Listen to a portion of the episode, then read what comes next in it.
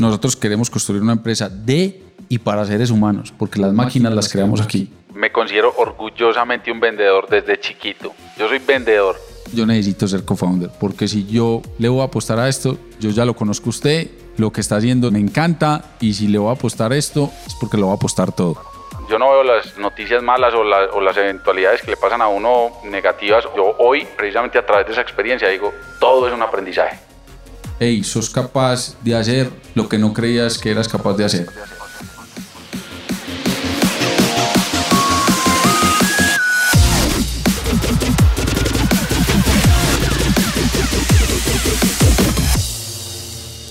Hola, hola, hola. Soy tu host Lily y este es otro episodio de The Fry Show. Este podcast es una celebración de personas que no aceptan la vida tal como es, la abrazan, la cambian, la mejoran y dejan su huella en ella. Y la persona a la que estamos celebrando hoy es mi gran amigo Alejandro López. Alejandro es el co-CEO y co-founder de Voci. Voci integra tecnología conversacional utilizando inteligencia artificial más PNL para permitir a las empresas amplificar la voz del cliente en toda, toda la organización. Bossy entiende lo que los clientes dicen, de verdad, de verdad, y entienden lo que necesitan, mejorando la forma en que las empresas interactúan con sus consumidores.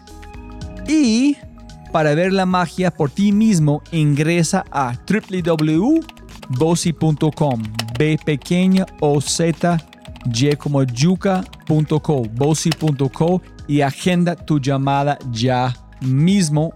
Alejandro es un ex empleado corporativo y por qué es bastante loco, vas a ver, vas a ver. En el mejor sentido, decidió fundar su primera empresa en 2013, Turbo Boy, y la vendió a una de las mayores empresas de logística en Colombia. Ahora, ahora, ahora está en su segunda ronda con Bossy, impactando a más de 200 empresas en América Latina, incluidos clientes empresariales de primer nivel como Grupo Sur, Scandia, Telefónica, Bancolombia, BCP, HDI, Allianz y mucho, mucho más confían en la magia y poder de la tecnología y impacto de Bossy.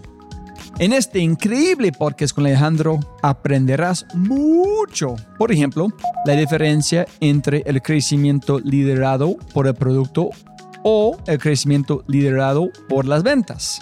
Cómo aprovechar un mindset de humildad. Eso es muy especial, muy especial. Reconstruir la cultura para un crecimiento exponencial. ¿Qué se necesita para tener un mindset digital? Cómo lanzar un Hail Mary es una expresión de muy gringo de fútbol y mucho, mucho más. Alejandro es un gran amigo y hay muy pocas personas como él. Es de esas personas que si el barco comienza a hundirse, los piratas atacan o necesita apoyo moral, puedes garantizar que este man estará allí antes que, que los demás. Por lo tanto, estoy seguro de que disfrutarás mucho, mucho, mucho nuestra conversación. Pero antes de empezar...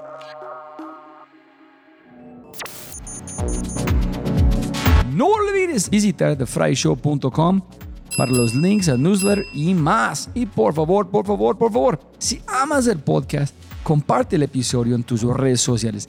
Deja una reseña en Spotify o tu player favorito y cuenta al mundo que The Fry Show es número uno. Y si no es así, castígame con tus comentarios para mejorar. Con ese dicho, te presento episodio 238. Tecnología avanzada es indistinguible de la magia con el co-CEO y co-founder de Bossy, mi amigo, el asombroso Alejandro López.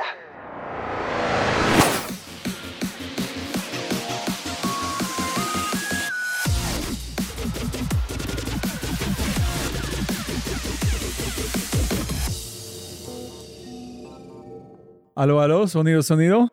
Sonido, sonido. Alejo, siempre gana más plata, no más tiempo. Muchas gracias por su tiempo. no, Rob, gracias a ti. Siempre por invitarme. Y aquí con cervezas. Con cerveza y vez. queso. Tú dijiste enero 2017, ¿no? Enero 2017.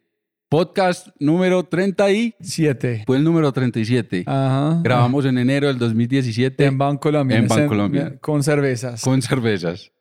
Que no se pierda el... No, en este, bueno, este, este episodio depende en cuando publicamos, puede ser 230 y algo. Pero vamos a ver. Bueno, ya es un camino importante para ti, ¿no? Ah, creo que más para vos, hermano. Vendiste empresa, arrancaste empresa. Para todos, para todos. Yo quiero arrancar en un lugar un poquito distinto. Dale, Si no quieres tocar este tema, está bien. dale. Quiero hablar sobre tu papá y cáncer. Wow. Yo te cuento, no tienes que eh, pasar por detalles. Solamente es, yo te cuento por qué. Hay un libro, un audiolibro, pero un chico están hablando muy chistoso de un día está en Nueva York y casi perdió su vida. Y dijo que por tres meses todo fue, la vida cambió. Como él vio el mundo distinto, pero después de tres meses se, se fue a normalidad otra vez. Entonces, yo sé que has pasado momentos duros en su vida. ¿Todavía tú llevas esos momentos contigo, con vos en Turbo Boy? ¿O fue momentos duros y ya eres otra persona viviendo otra vida? A ver, me encanta que arranquemos por ese tema porque digamos que el tema, y soy de los de la filosofía, que desligarse del tema personal frente al laboral es, el que diga que es capaz de hacer eso, para mí está diciendo una mentira, absoluta. Digamos que cuando mi papá muere de cáncer, evidentemente eso marca un punto de inflexión en la vida no solo mía, sino pues, la vida familiar, evidentemente. Mi papá muere en el 2001, muere en el 2001 muy joven, de 49 años, y claro, eso es un shock. Pero había otra particularidad. Nosotros somos tres hermanos, dos hermanas mayores. Yo soy el último, el más joven de la casa. Pero yo extrañamente nunca tuve una relación muy cercana con mi papá, siendo el único hombre, ¿no? Y él, digamos que, y por la historia que me cuenta mi mamá, él siempre trató de que, ah, ok, ya tuve dos hijas, quiero un tercer hijo o queremos un tercer hijo, ojalá sea hombre. Y me acuerdo que mi mamá me cuenta que cuando nací yo, eso fue la felicidad absoluta, pero mira las paradojas que nos da la vida y es yo nunca fui cercano a mi papá. Mi papá era un tipo muy temperamental, muy temperamental, muy nervioso. Entonces las emociones se le exacerbaban a tal punto de que evidentemente yo no me identificaba con eso. Entonces yo creo que ahí hubo un distanciamiento importante en la relación entre uno y el otro. Pero claro, digamos que cuando se muere uno inmediatamente no entiende eso. Uno entiende o empieza a entender ese tipo de relaciones, incluso cuando ya pasan los sucesos, qué significan para uno, ¿cierto? Pero tú tuviste que asumir un rol en la casa distinto. Absolutamente. Ese es donde voy, es que es como de Absolutamente. trabajar, enfocarse, mover números, no ser tan joven en un sentido. Esa es la parte que quiero saber qué tuviste que hacer, en si tú llevaste esta parte, sigue siendo parte de su vida, o solamente fue un momento duro y después listo, puedo vivir mi vida un poquito más tranquilo. No, lo que dices es totalmente cierto, Rob, y es, claro, éramos mi mamá, dos hermanas y yo. Digamos que, pues yo no era el papá, pero digamos que en teoría uno asume un rol paternal dentro de ese círculo familiar, mi mamá y mis dos hermanas. Ahora, con una ventaja, y es que mi mamá toda la vida fue, o sea, ella es del sector de la salud, toda la vida trabajó, entonces digamos que tuvo esa independencia, pero claramente yo asumí un rol para el cual no estaba preparado y que evidentemente hoy me pone en una posición donde yo creo que ya no lo asumo tanto, pero sigo siendo esa figura masculina dentro de un núcleo familiar que falta hace muchos años, ya son 21 años desde que mi papá falleció. Y nosotros todos éramos muy jóvenes en ese momento, o sea, estábamos en esa transición del colegio a la universidad, con la rebeldía, con etcétera, con mil factores emocionales dentro de ese núcleo familiar. Y apenas pasa eso, pues evidentemente Alejandro asume un rol que no estaba preparado para asumir. No el de papá, pero sí esa figura masculina, ¿cierto? Y bueno, millones de aprendizajes a través de eso, Rob. Y hoy, digamos que no es que yo cargue con un karma, pero creo que todavía tengo que aprender mucho más aún de esa situación. O sea, incluso pasados 21 años, todavía tengo que aprender aún más de qué significa esa transición desde que mi papá muere y al día de hoy esa figura que yo asumo dentro de mi núcleo familiar. Y para la gente escuchando, a dónde vamos con vos en todo lo que han vivido, yo veo que sería muy complicado para una persona sin su madurez o que han pasado en su vida llegar a este punto como lo hiciste. Es que para mí, obviamente en el espejo es mucho más claro, pero yo veo que fue parte fundamental que yo, como yo entiendo Alejo. Absolutamente, fundamental. Tenía que pasar, tenía que suceder así. Y la otra parte, ¿quieres hablar de eso o no? Sí, claro. No le tengo misterio a eso. ¿Este cambio tu vida por un cantidad de tiempo siguen siendo parte importante o tú dices, olvidaste? No, sigue siendo parte importante, sigue siendo parte importante. Para darle un poquito de contexto, creo que a los que escuchan, mi papá muere precisamente de melanoma, es un tipo de cáncer de piel. Y claro, pues digamos que los estudios médicos en ese momento pues no eran tan profundos acerca de ese tipo de cáncer. Entonces, finalmente a mí en el 2016 me detectan el mismo cáncer en el cuello, un melanoma invasivo. Yo me acuerdo que yo fui donde el doctor, porque a partir de la muerte de mi papá, obviamente yo tengo lunares por todo el cuerpo, como si me hubieran cogido con una brocha con pintura y me la hubieran, la hubieran sacudido. Y claro, yo me pongo a hacer, me mapean desde que le pasa eso a mi papá constantemente. Y en el 2016, el dermatólogo oncólogo que me revisaba me vio un lunar y me dijo, uy, es, no me gusta. Y en efecto fue que no me gusta que me tomaron la muestra y a la semana yo abría los resultados y decía ah, cáncer de piel, tipo melanoma, invasivo, y vos abrís eso, vos estás sentado en un café, trabajando tranquilo, y, puta, y te cambia la vida literal en 30 milisegundos. ¿Qué pasó en su mente en este momento? Muerte. Pero fuiste al futuro, que hay cosas que quiero hacer, fuiste a la, tu familia, pensaste que hay tanto de la vida que quiero gozar, hay cosas todavía que quiero hacer, no, en ese particular momento no te pasa eso, Roy. O sea, claro, vos ves ese mensaje y como vos no sabes interpretar lo que hay ahí, que ese es el primer error, vos no sabes interpretar esas palabras que te salen en el resultado médico y vos lo primero que te ocurre es la muerte. Ahora, con una connotación adicional y es, mi papá murió de ese mismo cáncer. Entonces, no solo es, ay, ya le, pasó a mi papá y también me pasó a mí, me voy a morir. Ese man se murió, por ende yo me voy a morir.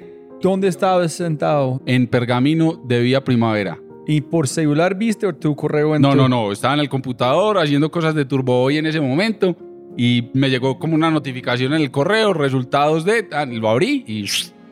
Muerte. Y yo... Estaba solo. Solo. Y yo, ay, ¿qué hago? La primera reacción es, llamé a mi esposa, no me contestó. Claro, ella trabajaba para el corporativo, no me contestó llamé a mi mamá, no me contestó, yo no quiero llamar a nadie más. Primero canalicemos con mi esposa y mi mamá y ya después, digamos que amplificamos el mensaje. Con prudencia, ¿no? Pero bueno, esperé un rato, empecé a asimilar como que, bueno, ok, ok, te vas a morir, no sé si mañana, pasado mañana, dentro de un año, lo que sea. Me devuelve la llamada a mi esposa. Hubo una particularidad con las dos llamadas porque las dos me la devolvieron. Le dije a mi esposa, a ti, tengo cáncer, ta, ta, ta y me acuerdo la primera reacción de ella fue, de esta salimos. Así. O sea, claro, un awkward pause, ¿cierto? Una pausa ahí como incómoda. Y me dijo, de esta salimos. Y yo, ok. O sea, esas fueron... Póngale que haya habido otro par de frases, pero ya, ok. ¿Lloraste? No en ese momento. no en ese momento. no en ese momento. Claro, el shock es tan grande que ni, ni ganas de llorar te dan. O sea, yo creo que la producción de adrenalina en ese momento del cuerpo es infinita. Entonces no te permite llorar. Y mi mamá me devuelve la llamada. Al instante que cuelgo con Nati, mi mamá me la devuelve exactamente lo mismo. Pausa incómoda y me dice, mi mamá, de esta salimos. Las dos me dijeron la misma cosa. ¿Cómo te sentiste después de escuchar la misma cosa? O sea, fue un bálsamo impresionante, impresionante. Claro, seguís maquinando sobre lo que sale en el computador en el examen de resultados. Pero esas dos frases, la de mi esposa y la de mi mamá, fueron un bálsamo impresionante. Entonces ya me acuerdo, fuimos a almorzar, le contamos a mis suegros, ya ahí sí como que empieza uno a decantar, empieza uno a soltar la primera lagrimita y me acuerdo que esa noche mi esposa y yo nos bajamos una botella de whisky enterita, weón, enterita llorando, ¿qué va a pasar? ¿Qué vamos a hacer? Pero bueno, y al otro día era un nuevo día. A partir de ese momento, claro, empezás a maquinar, pero paradójicamente el emprendimiento que yo tenía en ese momento, que se llama Turbo Boy, porque todavía existe, se terminó por convertir en mi remedio. Y digo paradójico porque estábamos en un momento tan crítico de la compañía tan crítico de la compañía habían sucedido previo a la noticia del cáncer.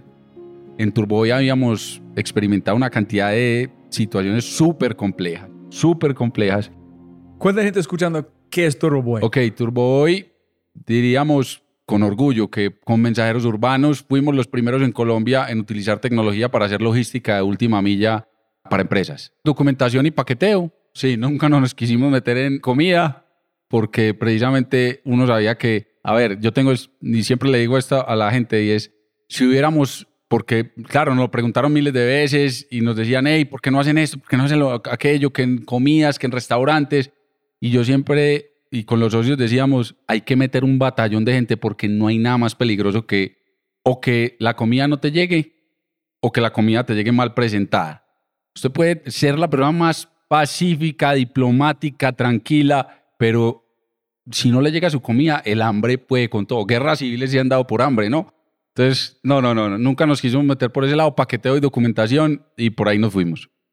Entonces, por eso digo que paradójico trayéndolo al tema del cáncer y es que Turboy se convirtió en mi remedio porque estaba tan enfocado en, hey, esto hay que darle la vuelta, porque estábamos, como digo, nuevamente en una situación crítica, hay que darle la vuelta. Me concentré tanto en Turboy que no tuve tiempo de pensar en la enfermedad. Increíble. Si hay algo que yo valoro en el proceso fue mi doctor, porque es un doctor absolutamente ácido, crudo. O sea, no te pone con rodeos ni te da palmaditas en la espalda. Me acuerdo que dijo, ve, lo detectamos a tiempo. No está muy profundo, no hay que hacer un tratamiento invasivo como una radioterapia una quimioterapia. Vamos a hacer una cirugía, eso sí, es una cirugía compleja porque hay que extraer un pedazo grande y hacer un colgajo. Un colgajo es que te cogen y te estiran la piel hasta el punto donde hicieron la recesión, ¿cierto? ¿No tuviste que quitar un otro pedacito de piel? No, esa era una opción, pero este man se fue por la otra. Esas eran las dos opciones o hacían un injerto de otro pedazo del cuerpo o estiraban la piel, pero literal, a mí me sacaron un solomito, un medallón de solomito entero del cuello y del cuello. Entonces el man me dice, te vas a sacar un pedazo grande para que estemos tranquilos de que sacamos todo y ya después miramos otra vez con más exámenes. Ah, perfecto. Entonces me acuerdo, cirugía, ta, ta, ta, anestesia general, toda la cosa. Me acuerdo, me despierto, eso era pues toda la parte del, derecha de mi cuello con la cara pues tapada no podía mover la cabeza, claro, la piel estaba tan estirada que no la podía mover. Perfecto, pasaron los días y me acuerdo cuando fuimos a hacer la curación, es decir, te quitan todas las vendas, las gasas, para ver cómo están los puntos y todo eso. Y mi esposa pega un grito, pero que lo escuchó todo el tesoro, porque era en la torre médica el tesoro. Y yo dije, ay, puta, porque claro, yo no, yo no había visto. Y apenas me ponen el espejo y yo digo, ay, marica, que chamba, en Colombia decimos chamba, una herida grande. Entonces, me pegué una asustada, pero nada, o sea, nos reímos todos ahí, incluso fue súper chistoso el, momento. Nos reímos todos, me hicieron la curación y al rato, pues a los días ya me quitaron los puntos.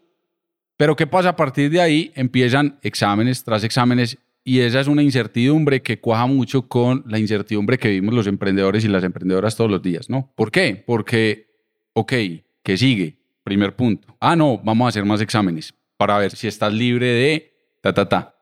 Entonces me hacen exámenes, los resultados llegan, aparentemente bien. Entonces, claro, como nuevamente ese es el error que cometemos todos. Leemos, pero creemos que sabemos y no, uno no puede saber interpretar lo que está ahí. Entonces hay que esperar al doctor y el doctor dice, Parne, no, todo va bien, pero hay que hacer más exámenes. Yo, pero ¿cómo así, huevo? ¿Qué más hay que hacer? Ya no está, ya, ya no me quitaste un pedazo del cuello. ¿Qué más, qué más exámenes hay que hacer? No, hay que hacer más exámenes porque hay que revisar esto, esto, aquello. Yo, pero ¿por qué no los pueden hacer en el mismo examen? No, porque ese no es el procedimiento. Ah, bueno, marica, o sea, uno no entiende muchas cosas médicas y sobre todo con el afán que tiene uno de que le digan, ya estás bien. En fin, eso fue los meses más largos de mi vida, los meses más largos de mi vida, porque es esa incertidumbre de que si estás bien o no estás bien, entonces, exámenes de sangre, ecografías, radiografías, qué ganglios, qué esto, qué lo otro. Puta, y eso no puede ser todo en el mismo examen. Digamos que eso fue lo que yo interpreté en ese momento. Tiene que ser gradual, pero esos fueron los meses más largos. Esos sí fueron los meses más largos. En ese es donde pusiste tu energía dentro de Turbo Boy. Sí, este sí, sí, claro, pero entonces la incertidumbre de Turbo Boy más la incertidumbre, y ahí sí se juntó, puta. Y yo decía, marica, o sea, estoy bien, estoy bien, yo quiero estar bien, o sea, yo quiero que ya este man me diga, estás bien. Entonces, bueno, pasaron los meses y ya un día me acuerdo, estaba sentado con Diego, con el que hice el, podcast número 37, con vos. Estábamos en el Centro Comercial Oviedo, no se me olvida. Me llaman del consultorio del doctor y me dicen, Alejo, destápele otra vez la de whisky que todo está bien. Yo fue puta parce, ahora se hace man. O sea, salí corriendo como un loco, como un niño de cinco años, güey, cuando le dan un juguete, pero increíble. Pero entonces me dice la asistente del doctor, pero venite al consultorio para que cuadremos los siguientes pasos con el doctor, porque ah, pues aquí no termina el proceso. Ya, perfecto. Entonces me fui para donde el doctor. Entonces, claro, la primera pregunta es, doctor, ¿ya estoy bien? Y el man, parce, por te digo que me gusta mucho, porque el man me dice, parcero, ya estás bien. Pero yo no te puedo garantizar que en tu cuerpo no haya quedado una célula por ahí regadita maligna. No te puedo garantizar eso. Y yo, ah, ¿cómo así, weón? Y ese man me pone un ejemplo que ese, literal esa frase, aunque muchos digan que cositas no cambian el curso de la vida de uno, para mí esa cambió el curso de la vida. Y ese man me dice, pero es que es la misma probabilidad de que si bajas a la calle y pasando el semáforo te pise un carro, weón. Es más alta incluso esa. Entonces aterrizó nivel de probabilidad, claro. matemáticamente. Claro, me puso en contexto. Ese man me aterrizó con una estadística Marica, o sea, hay más probabilidad de que te mate un carro en el semáforo de abajo que lo que yo te estoy diciendo. dije, mi hermano, ¿por qué no arrancaste con eso? Tienes que, you have to work on your set. Tienes que trabajar en tu, en tu delivery, en tu pitch. Exacto, exacto. Pero no, no, ya a partir de eso, literal, para mí ese comentario fue un breakthrough moment. ¿Sí me entendés? Sí, claro. Listo. Entonces, dos preguntas allá para matar tu vivencia. Dale. Es todavía te sientes como tienes otra vida o se fue después de un cantidad de tiempo. Y dos, es cómo manejaste trabajo, esposa y trabajo con este estrés. ¿Qué hiciste para cómo quitar estrés? ¿Qué hiciste para o solamente tratas de escaparse de uno mismo todo el tiempo? Bueno, con respecto a la primera pregunta, claro, fue un cambio de vida. ¿Pero sigue siendo un cambio de vida? Eh, no, yo creo que o sea, organicé las ideas a partir de ese momento y me proyecté, ok, ¿qué tengo que hacer? Y te lo pongo en estos términos. Me empeliculé tanto precisamente con, empeliculé en el buen sentido, porque me puse a leer mucho sobre la enfermedad, el cáncer en general, cánceres de piel, etcétera, etcétera. Y llegué al tema precisamente de un estudio que hizo Harvard, miles de pacientes en tres tipos de cáncer, incluido el melanoma. Entonces, el tema de los hábitos, llegamos al tema de los hábitos, ¿no? alimentación, alcohol, drogas, etcétera, etcétera, al no dormir, en fin. Y por allá el estudio decía que el 91 punto y pico por ciento de por qué se activan las células cancerígenas dentro del ser humano era por los malos hábitos en esos cánceres. Y el otro porcentaje, claro, hay un factor genético alto, ¿cierto? Y yo que dije, no, yo no quiero estar en el 8%, pues o en el 9%. Yo tengo que cambiar mis hábitos. Y ahí empezó como una transición muy bonita, digo yo, porque mi esposa ya lleva un tiempo siendo vegetariana y yo digamos que empiezo a ser vegetariano a partir de ese momento. No lo soy hoy, yo hoy consumo carne no roja ya. O sea, desde que me convertí en vegetariano sí la olí del todo la carne roja, pero hoy ya consumo otra vez pollo, pescado. Pero fue una transición muy bonita porque, por ejemplo, y se los pongo en este punto específico, yo sufría, por ejemplo, de acidez y de gastritis. Y a partir de que me volví vegetariano, yo nunca jamás volví a experimentar eso. Entonces, claro, hay otro factor ahí emocional, no solo alimenticio, pero claramente el alimenticio y el nutricional juega un papel importante. Entonces, digamos que por eso te digo que en ese momento fue un cambio de vida diametral que llevé a cabo y hoy lo sigo teniendo latente. Por lo menos hoy es un ancla para decirme y recordarme, hey, ya viviste esto una vez, entonces lo quieres volver a vivir. ¿Sí me entendés? Lo quieres volver a vivir.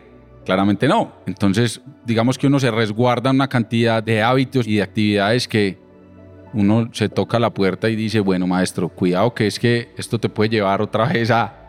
Entonces, yo diría que sí, sigue estando presente. Y sabes qué me pasa también y que creo que es importante contárselos. O sea, querrás o no, desligarte de ese proceso es absolutamente difícil, por no decir imposible. Y es porque todavía me siguen chequeando entonces hay que todavía retirar lunares porque pueden ser sospechosos, etcétera, etcétera. Y ese rayón con que vos quedas, o sea, yo no me ultra preocupo, pero vos quedas con un rayón y es los que te extraen y los llevan otra vez a patología y vos, ay, puta, el resultado, otra vez. Entonces, eh, sí, puta, sí, sigue estando latente en mi vida, sigue estando latente. Pero sigue estando latente para precisamente enseñarme a mí, hey, ojo, ¿cierto? Todos esos procesos son de aprendizaje. Yo no veo las noticias malas o, o, las eventualidades que le pasan a uno negativas o aparentemente negativas. Yo, yo hoy, precisamente a través de esa experiencia, digo, todo es un aprendizaje. Uno a veces no entiende por qué le pasan las cosas en el instante y uno siempre la reacción intuitiva es, ¿por qué me pasa a mí? ¿Por qué me pasa a mí? Ya después de un tiempo es que si tienes la conciencia absoluta y haces otra vez la retrospectiva, decís, me tuvo que pasar por esto y por esto, para enseñarme esto y esto. Entonces, el proceso del cáncer mío y el cáncer de mi papá, que creo que todavía tengo mucho que aprender, sobre todo de la parte de mi papá, es un aprendizaje. O sea, todo, todo lo que le pasa a uno es un aprendizaje, maestro. Como dicen los de Platzi, nunca pares de aprender. Y un saludo a Cristian, que es un increíble ser humano. Listo. Cuéntenos de Turbo Boy muy rápido. ¿En qué pasó con Turbo Boy? Ok, long story short, como dicen ustedes los gringos. I want the long story. Yo quiero la historia larga. Ok, bueno, bueno creamos Turbo fundamos Turbo tres personas, mi hermana, un gran amigo de la maestría y el colegio incluso, y yo, tres personas. Bueno, la fundamos 2013, 2014 empezamos a hacer los primeros desarrollos, pero salimos al aire en el 2015, o sea, nos demoramos un jurgo de tiempo ahí para salir al aire. Finalmente salimos al aire, me acuerdo, 7 de abril del 2015. 7 de abril hizo el primer servicio Turbo y como les decía, Turbo era como el Uber de la logística, conectaba oferta y demanda, es decir, hay una gran cantidad de motonetos por ahí en la calle con tiempo ocioso, y digo tiempo ocioso porque nosotros antes de fundar Turboy hicimos entrevistas a muchos mensajeros y precisamente esa fue parte de la oportunidad que detectamos. Había mucho tiempo ocioso y la gente también tenía urgencias, solo que en ese momento pensamos que Turboy iba a ser B2C, es decir, para Rob que se le quedó el cargador en la casa y que un Turboy lo recogiera y se lo llevara al punto de trabajo o al punto donde estuviera. Y no fue así. Turboy se convirtió fue en una solución empresarial, ¿cierto? Las empresas tenían que mandar paquetes o productos o documentos, etcétera, etcétera, y por ahí dejó de ser B2C a convertirse en B2B. Por allá en el 2016 nos llama una empresa importante de Medellín, de la logística, nos llama y nos dice que le ha llegado Turbo ese nombre por varias fuentes que nos querían conocer. En fin, estuvimos cinco meses con ellos trabajando, mirando opciones de inversión, si ellos entraban, compartiendo información. Digamos que hasta ahí ningún problema. Súper, ellos nos hacen una oferta para invertir una plata en capital de trabajo por un porcentaje de la empresa. Y digamos que cuando ya estaba todo casi consumado, me acuerdo que nos llama un día el abogado de nosotros en Turbo y me dice, hey, nos citaron a una reunión y yo pensé que ya era para finiquitar todo porque estábamos en ese punto, literal estábamos en ese punto, o sea, no faltaba sino firmar el contrato final de la inversión y que se diera la transferencia. Y me acuerdo que nos sentamos, el abogado de ellos, el abogado de nosotros en Turbo y yo, y el abogado literal, como en las películas, nos dice, el negocio ya no se puede llevar a cabo o sea, tres minutos, habían pasado, tres minutos. Yo me quedé perplejo. Pero espera, yo no sé nada de eso. espera, una empresa van a invertir en ustedes para es como ayudarte a crecer. ¿Ustedes necesitaban este plata? Claro, necesitamos la plata para seguir acelerando el negocio. Pero acelerando, pero ustedes tienen runway, ustedes dan bien en sus números. Nosotros, digamos que nosotros podíamos seguir operando. De hecho, por eso te digo, la inversión nunca se dio y yo seguí operando. O sea, me tocó reestructurarme para nosotros en ese momento era un dinero muy importante. O sea, yo con Turboy renuncié a mi vida corporativa y dejé de pasarme, dejé de pasar de ganarme un muy buen salario a ganarme prácticamente nada. Prácticamente nada, pues nos pagábamos, si mucho, un mínimo en ese momento. Un salario mínimo. ¿En serio? Sí, un salario mínimo unos 4 millones. Es, como 600. No, no, no, no. En ese, en ese momento sí y póngale que nos pagábamos un poquito más, póngale que nos pagáramos un poquito más, ¿cierto? Yo me acuerdo que incluso tuve la conversación cuando yo me retiré del corporativo con mi esposa y, o sea, prácticamente tú vas a ser la que va a sostener la casa durante un tiempo Me acuerdo perfectamente y ella lo puede dar por verídico. En fin, la inversión en plata para nosotros era wow. O sea, como que vamos a volver a respirar. No era que nos fuéramos a pagar un salario de mercado, ni mucho menos, pero por lo menos era otro contexto. O sea, nosotros, puta, y podemos seguir operando la empresa, la podemos acelerar. Vamos a, bueno, vamos a hacer. O sea, se te cruza una cantidad de fantasías. So, puedes mover de, de huevo día a día hasta una bandeja. Exacto. Ok. Exacto. O sea, puedes pasar de cientos de servicios al día a mil. De centenar de servicios al día a mil. Puta, entonces nosotros, ¿cómo? ¡Qué belleza! Hicimos proyecciones, güey, puta, todo. Y en tres minutos nos bajaron otra vez a la tierra. Nos pusieron los pies en la tierra. La inversión no se va a dar. Y me acuerdo el abogado de nosotros le pregunta al otro abogado y le dice, ¿y por qué no? No, hay un tema de riesgo asociado. Y le pregunta, pero es que el riesgo ustedes lo saben hace seis meses, ¿cierto? El riesgo lo saben hace seis meses. En fin, la conversación duró literal, no duró más de 10 minutos y no te voy a decir más, pero ahí ya, o sea, la inversión no se dio. Claro, eso es un golpe a legua, a la moral, a todo, a todo. O sea, vos quedas literal destrozado porque es que quedas desgastado física, emocionalmente. A partir de eso, mi socio, claro, y con toda la verdad y la justificación del caso, dice, hey, nada, yo me voy a ir a buscar trabajo. Entonces se retira. A mí no me da pena decirlo, pues yo me quedo solo en la compañía. Y me acuerdo que le decimos a los inversionistas, hey, tiene que suceder esto para que la compañía pueda seguir subsistiendo. Y yo me dejo de llamar a Leandro López si no le encontramos la comba al palo, como decimos en Colombia, o no le encuentro un comprador a esta compañía. ¿Pero ustedes tuvieron inversión en este momento o no? Sí, nosotros para arrancar tuvimos inversión Ángel. ¿De cuánto? Ah, en ese momento fueron como 150 mil dólares. ¿De un amigo o de quién? De varios, de varios, de varios. Un network que tenía yo del mundo corporativo, pa- prácticamente. ¿Ellos entendieron qué estabas haciendo o solamente Alejo, listo, aquí es un plata que yo puedo perder o sí, sí, ganar? sí, sí, sí. So, no fue nada con una visión grande de Turbo No. Boy. Solamente fue Alejo, Sí. conozco, tengo Alejo lo plata, metí. conozco. Ah, se retira del corporativo, que lo llevo conociendo ocho años en el corporativo y lo que ha hecho. Y se retira a emprender. No, se llaman un putas, weón. Entonces, credibilidad. Credibilidad. Credibilidad. Ahí es un tema netamente de credibilidad. Bueno, en fin, recibimos esa plata, pudimos tal. Pero entonces cuando pasa esto, nos vuelven a poner los pies sobre la tierra, como te digo, y ahí se pone de para arriba la cosa, porque ahí, entonces ahí es donde me diagnostican el cáncer. Entonces, o sea, fue el 2016 fue un año espectacular en mi vida, en serio, ¿no? O sea, ya aquí nos reímos vos y yo, huevón, pero es, fue un año impresionante, fue un año, o sea, yo digo que es de los años más espectaculares de mi vida, porque el aprendizaje es infinito.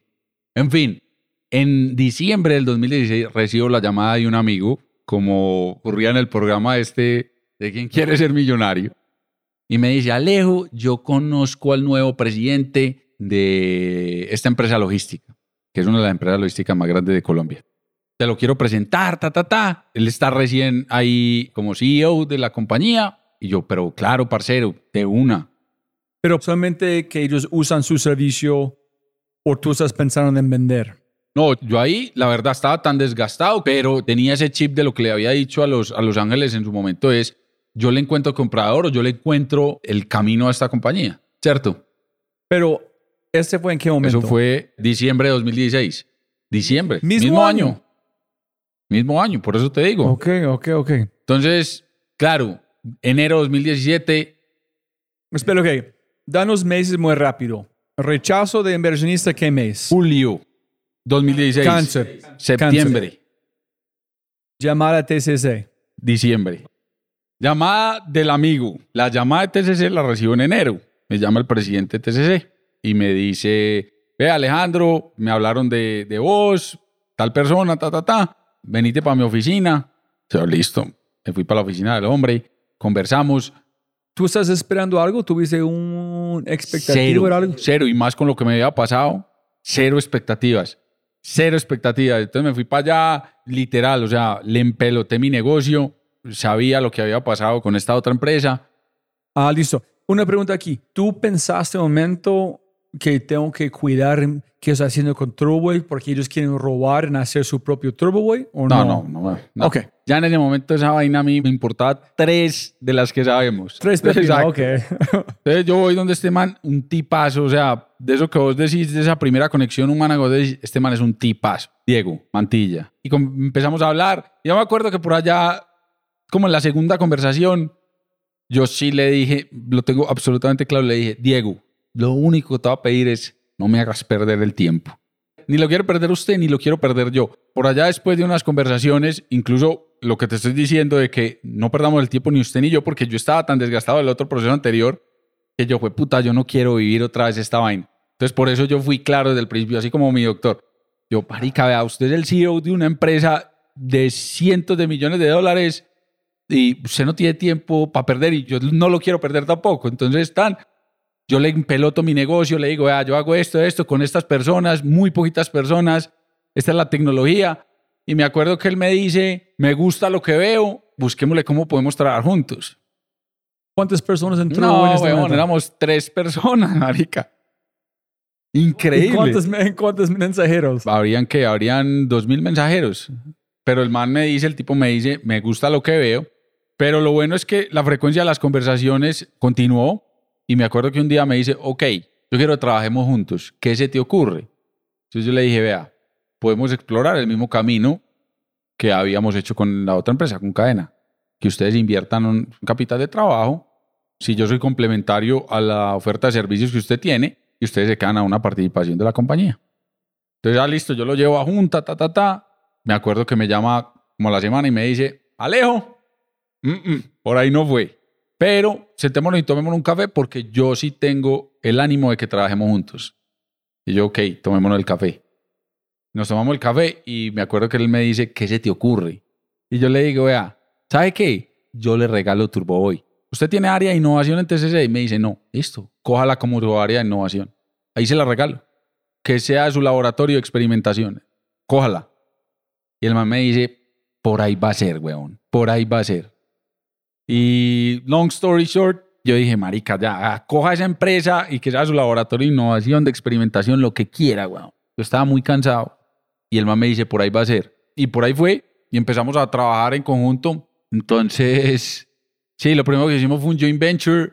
Duró un tiempo, ellos invirtieron un capital de trabajo, empezamos a probarnos en esa complementariedad de ofertas. Hicimos luego, ellos tenían un joint venture y digamos que ahí habían unas cláusulas de que podían ejercer una compra, pero entonces después extendieron otro joint venture con más participación, con más plata.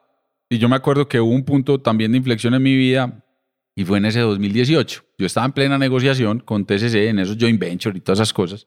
Y yo me acuerdo que yo le digo a Diego, oiga hermano, yo tengo que decirle esto y es que yo me voy a ir con mi esposa para Australia a vivir. Si se tiene que caer el negocio, lo entendería perfectamente. O sea, yo estaba dispuesto a que yo me dijera, ah, ah. Y después de que ya habíamos hecho muchas cosas. Habían dos posiciones, o que más me dijera, listo, nada, te compro ya, ta, ta, ta, o que más me dijera, ah, no se cae. Y el man me dijo, increíblemente, me dijo, váyase, tranquilo, para adelante. Eso sí, ¿qué responsabilidad vas a asumir vos? Entonces, después de unas conversaciones, entramos en proceso de due diligence con TCC, ya el due diligence formal, y yo le dije, listo, ¿qué es lo único que yo puedo hacer? Eso era 2018, ¿qué es lo único que yo puedo hacer remoto con 18 horas de diferencia entre un país y el otro? Responsabilizarme de la parte administrativa del due diligence. Claro, yo tenía toda la información jurídica, tributaria, contable, tecnológica. Y me dice, listo, listo. Entonces podía hacer asíncrono el, el trabajo, ¿no? Y por ahí nos fuimos. Entonces, increíblemente, vuelvo y te repito, es un tipazo y él, y él aceptó la propuesta y ya nos fuimos para Australia. Y en Australia, evidentemente, empezamos a trabajar sobre el due diligence. El due diligence lo hizo Deloitte. Y bueno, terminaron evaluando varias cosas. En un momento el proceso tuvo casi que no se cierra, casi que no se cierra, una alerta por el punto, el eslabón que yo pensé que menos iba a poner problema y era el lado tecnológico. Increíblemente, o sea, el legal y el contable, el checklist pasó, pero el tecnológico no. O sea, en esa primera instancia. Y ahí el negocio se puso en stand-by. Y yo dije, güey, puta, desde Australia. Y yo, parce, ese día lloré. Te tengo que reconocer que ese día lloré. Fue un viernes, no me olvida. Y le lloré a mi esposa y le dije, güey, puta, otra vez me pasó esto, no puede ser. Pero no, me llamó el, el vicepresidente financiero de TCC al lunes siguiente y me dijo, tranquilo, les vamos a dar un tiempo para que lleguen a estos estándares, ta, ta, ta. Finalmente con el CTO nos pusimos a trabajar sobre el tema, llegamos a los estándares y bueno, le terminamos por vender la compañía al grupo TCC. Tú no sabes nada de eso, huevón. Sí. Yo pensaba que fue un grande creciendo, alguien compró, no que fue un Hail Mary en alguien dijo, un Hail Mary y por eso yo digo que cuando le muestran a uno la foto es más glamuroso de lo que se ve. Sí, ¿sí me entendés? Pero, pero cuénteme los tres mindsets o como cosas que tú aprendiste de Turbo Boy que tú aplicas y usas en Bossy. Y la pregunta es, ¿cuántas veces en una startup la forma de vivir o tener algo grande de éxito es un Hail Mary? Yo creo que es más que la gente piensa. Yo estoy justo platicando con un chico de Sebastián de Exo Rapping y me contó una historia que fue un fucking Hail Mary, como tú no puedes imaginar. Entonces, pero no puedes contar toda la historia, pero hijo de pucha, funcionó. Sí, ese fue un puto Hail Mary. ¿Qué es un Hail Mary? Eh, Hay una palabra en español, es igual, Hail Mary. Cero estrategia, cero táctica, o sea, a lo que fue. Tiran ese pase y fue puta a ver si hacen el touchdown y si no, pues fue puta. Si no fue, no fue. Digamos que ese fue el mindset en ese momento. Ya cuando vos decís cuál es el mindset que aplicamos hoy en Bossy, no, yo creo que lo primero, evidentemente, el tema de los co-founders. Yo soy una persona que, o sea, estoy absolutamente claro de que necesito apoyarme en otros founders. O sea, yo no sería un buen solopreneur. ¿Sí me entendés? Tú- no, dices, no voy a hacer esto otra No. vez. Mm, Jamás, Jamás. jamás. Y muchos aprendizajes en ese proceso de los co-founders que tuve en Turbohoy. Y ojo, hago la referencia aquí, no porque fueran ni mucho menos malos, no, pero el timing, el mindset en ese particular momento no era el adecuado. ¿Sí me entendés? Pero ¿por qué dices nunca voy a ser un solo founder? ¿Qué tú dices co-founder es nunca jamás otra vez solo? ¿Por qué? No, yo no lo hice eso. Ojo que yo no arranqué Turbohoy solo. Por eso te digo que yo estoy absolutamente seguro de que el camino para mí siendo emprendedor siempre será tener socios o socias. Porque digamos que los skills míos, yo soy consciente que los skills míos llegan hasta un punto y yo necesito la complementariedad de otras personas para poder hacer lo que la visión me permite dibujar. ¿Sí me entendés? Entonces, por eso digo, yo no creo que yo sería un buen solopreneur.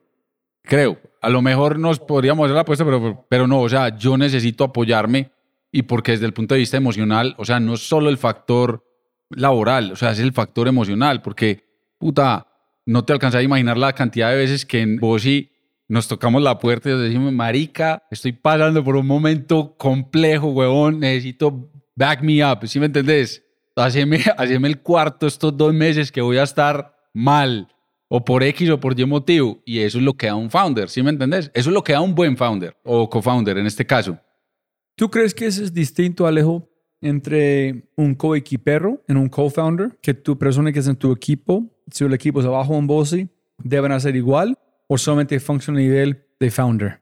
No, evidentemente hay una intimidad más profunda en, al nivel de co-founder y claro, en coequiperos también ocurre, pero no al nivel de intimidad que uno tiene con los No, co-founders. no. Yo estoy pensando que tengo grandes amigos en Apple, pero jamás tengo la misma relación que de mi socio.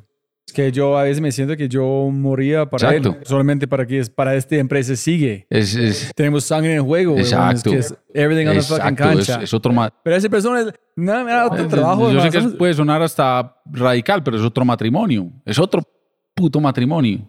Es Es- más. exacto. Entonces, por eso te digo que el nivel de intimidad, o sea, parta de la base que es un nivel de intimidad súper profundo.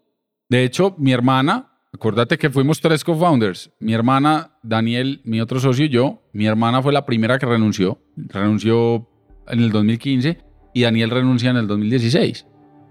Entonces, siendo solo, dijiste nunca otra vez. Nunca otra vez. Ah, ok. Entonces yo por eso extrapolo hoy eso a Ozzy y hoy estoy convencido de que la visión, el propósito, las cuentas claras, porque ese es otro problema que tuvimos en Turboboy, usted crea una empresa pensando que todo va a ser un lecho de rosas, como decimos en Colombia, que todo va a ser hermoso. Y usted simplemente coge unos berracos estatutos, que es como la figura jurídica natural para crear y constituir una empresa en Colombia, y ya, o sea, usted cree que con ese papelito todo está resuelto porque a partir de ese papel usted puede ir a crear una cuenta en banco y etcétera, etcétera. Pero usted en ese papel no pone absolutamente nada más. Usted no pone las cosas realmente complejas de una compañía y es lo que llaman hoy el acuerdo de accionistas, ¿cierto? Y es qué pasa si vos te morís o qué pasa si vos renuncias al año. ¿Qué pasa con tus acciones? ¿Qué pasa con mis acciones? ¿Qué pasa si te suicidas? O sea, una cantidad de situaciones y, o sea, y conversaciones muy profundas que de entrada vos decís, uy, pero como dice el dicho, prefiero ponerme colorado al principio a que me pase o que me estalle una bomba después. O sea, eso te va a liberar y te va a quitar una cantidad de dolores de cabeza hacia el futuro tremendos, pero esas conversaciones, y esto es, una recomendación que le doy a los emprendedores y emprendedoras que apenas están creando su empresa o apenas la van a crear, y es siéntense con los posibles socios que van a tener y hablen de los temas más complejos y póngalos en papel. Póngalos en papel en ese cuarto de accionistas, porque es que cree una empresa pensando en lo peor que le va a pasar, no en lo mejor. Y yo creo que yo en Turboy no me di la oportunidad realmente de creerme el cuento. Yo en ese momento en Turboy no me creía ese cuento. No me creía ese cuento. Ahora en Bossy sí me lo creo. O sea, lo tengo tan impregnado en el ADN que me lo creo. O sea, realmente nosotros queremos construir una compañía de software muy, muy grande. Pero no por el hecho de que allá digan, uy, Bossy, la empresa, la SaaS de Conversation, la idea más grande. No, no, no es por eso. ¿Sabes por qué? Es por el impacto que puedes tener en las personas ese crecimiento que vos empezás a tener en una organización, no lo digo desde el punto de vista como individuo o personal, sino el crecimiento y el impacto que va teniendo eso en las personas. Entonces, puedes contratar más, puedes traer talento súper capaz que va a permear precisamente con su experiencia al resto de la organización y que la gente se crea que puede hacer cosas que no creía posible hacer. Eso es una cosa bestialmente, eso es una droga, Rob. Eso es una droga, güey. Y ahí juegan muchos factores emocionales, de ego, de lo que sea, pero vos poder tener esa capacidad de creerte un cuento que puede parecer difícil y llevarlo hasta el punto, estresarlo hasta tal punto de que vos decís, hey, esto es posible. Eso no tiene precio, eso no tiene precio.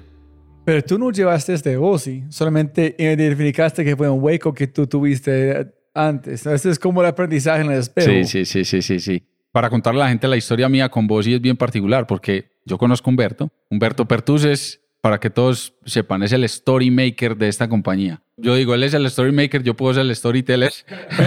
y el hombre, me acuerdo que lo conozco por un inversionista, un amigo que tenemos en común. Y me dice, me llama un día este amigo y me dice, ve Alejo, estoy asesorando a un emprendedor que se acaba de retirar del corporativo, del grupo éxito y está fundando esta empresa. Como vos ya pasaste por esa catarsis, escuchalo. Y yo, claro, de una. Eso fue 2016, esa llamada. Pero yo me siento con Humberto en el 2017, yo estaba con Turboboy. ¿Cuándo cerraste yo cerré, el deal? Yo cerré el deal con Turboboy en enero 2020. Hijo de madre, ¿en serio? ok, listo. Eso fue en proceso de mucho tiempo. Exacto, y prepandemia. Pero tú estás en Australia en ese momento. No, yo ya acababa de llegar de Australia. Yo llegué en diciembre del 2019 a Colombia otra vez. Entonces yo me senté con Humberto en enero del 2017 en enero del 2017, sí, mucho antes. Y me acuerdo que Humberto me cuenta su historia y yo me identifico tanto con él porque, claro, yo ya había vivido esa etapa, pero Humberto me le agrega más variables a la ecuación porque el huevón este se retira del corporativo y me dice, yo me retiro del corporativo, el grupo éxito, el retail más grande que tiene Colombia, para emprender y fundar a Bossy. Y en Bossy hacemos esto y esto y esto. Y yo me retiro con tres hijas, dos hijas y una más en camino. Yo, maricas, ¿qué? Sí, sí, güey, puta, tengo dos hijas y una más en camino. Ese huevón se cogía la cabeza, pero yo también me la cogí. Y yo, marica, vos estás loco, huevón. Y me dice, no sé si loco o ignorante, pero, pero ya, o sea, esto es lo que estamos haciendo, ta, ta, ta. Y eso fue lo que me conectó con el man, que fue tan transparente, tan genuino en esa conversación. Y yo le dije, yo no tenía ninguna intención más allá de escucharlo en su historia. Y yo le pregunto, ¿qué necesitas? Y el man me dice, no, estamos recogiendo una rondita semilla.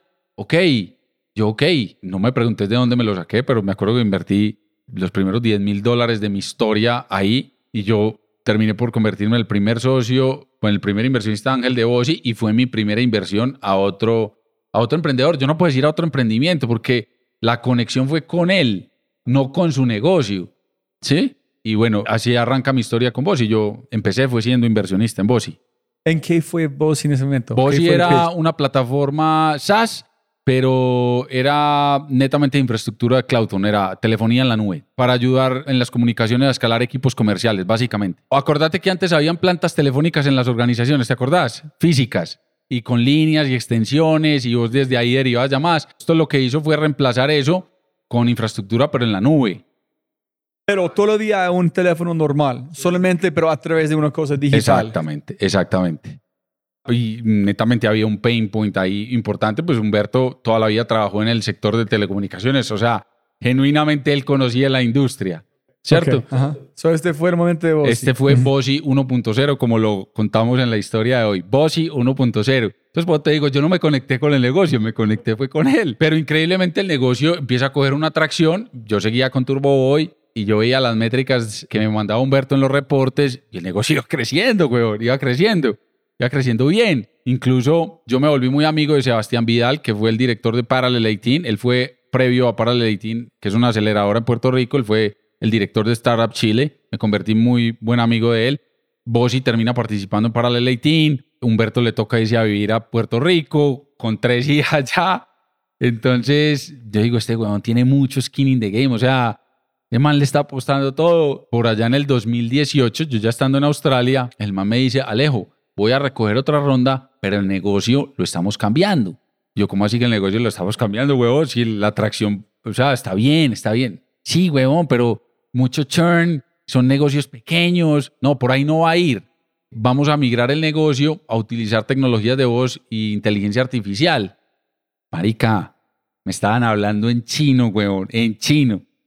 Y yo, ay, puta, ok, ok. Y el man literal hace el pivot y sale a recoger otra ronda de inversión y yo, Hail Mary, ojo cerrado, yo, parce, ¿cuánto necesita? Ah, no, va a invertir y yo tan, le hice un follow al tema. Y cuando el hombre pivotea al negocio, ya el crecimiento del otro negocio, aunque era bueno, este hijo de puta, eso empezó a coger una atracción.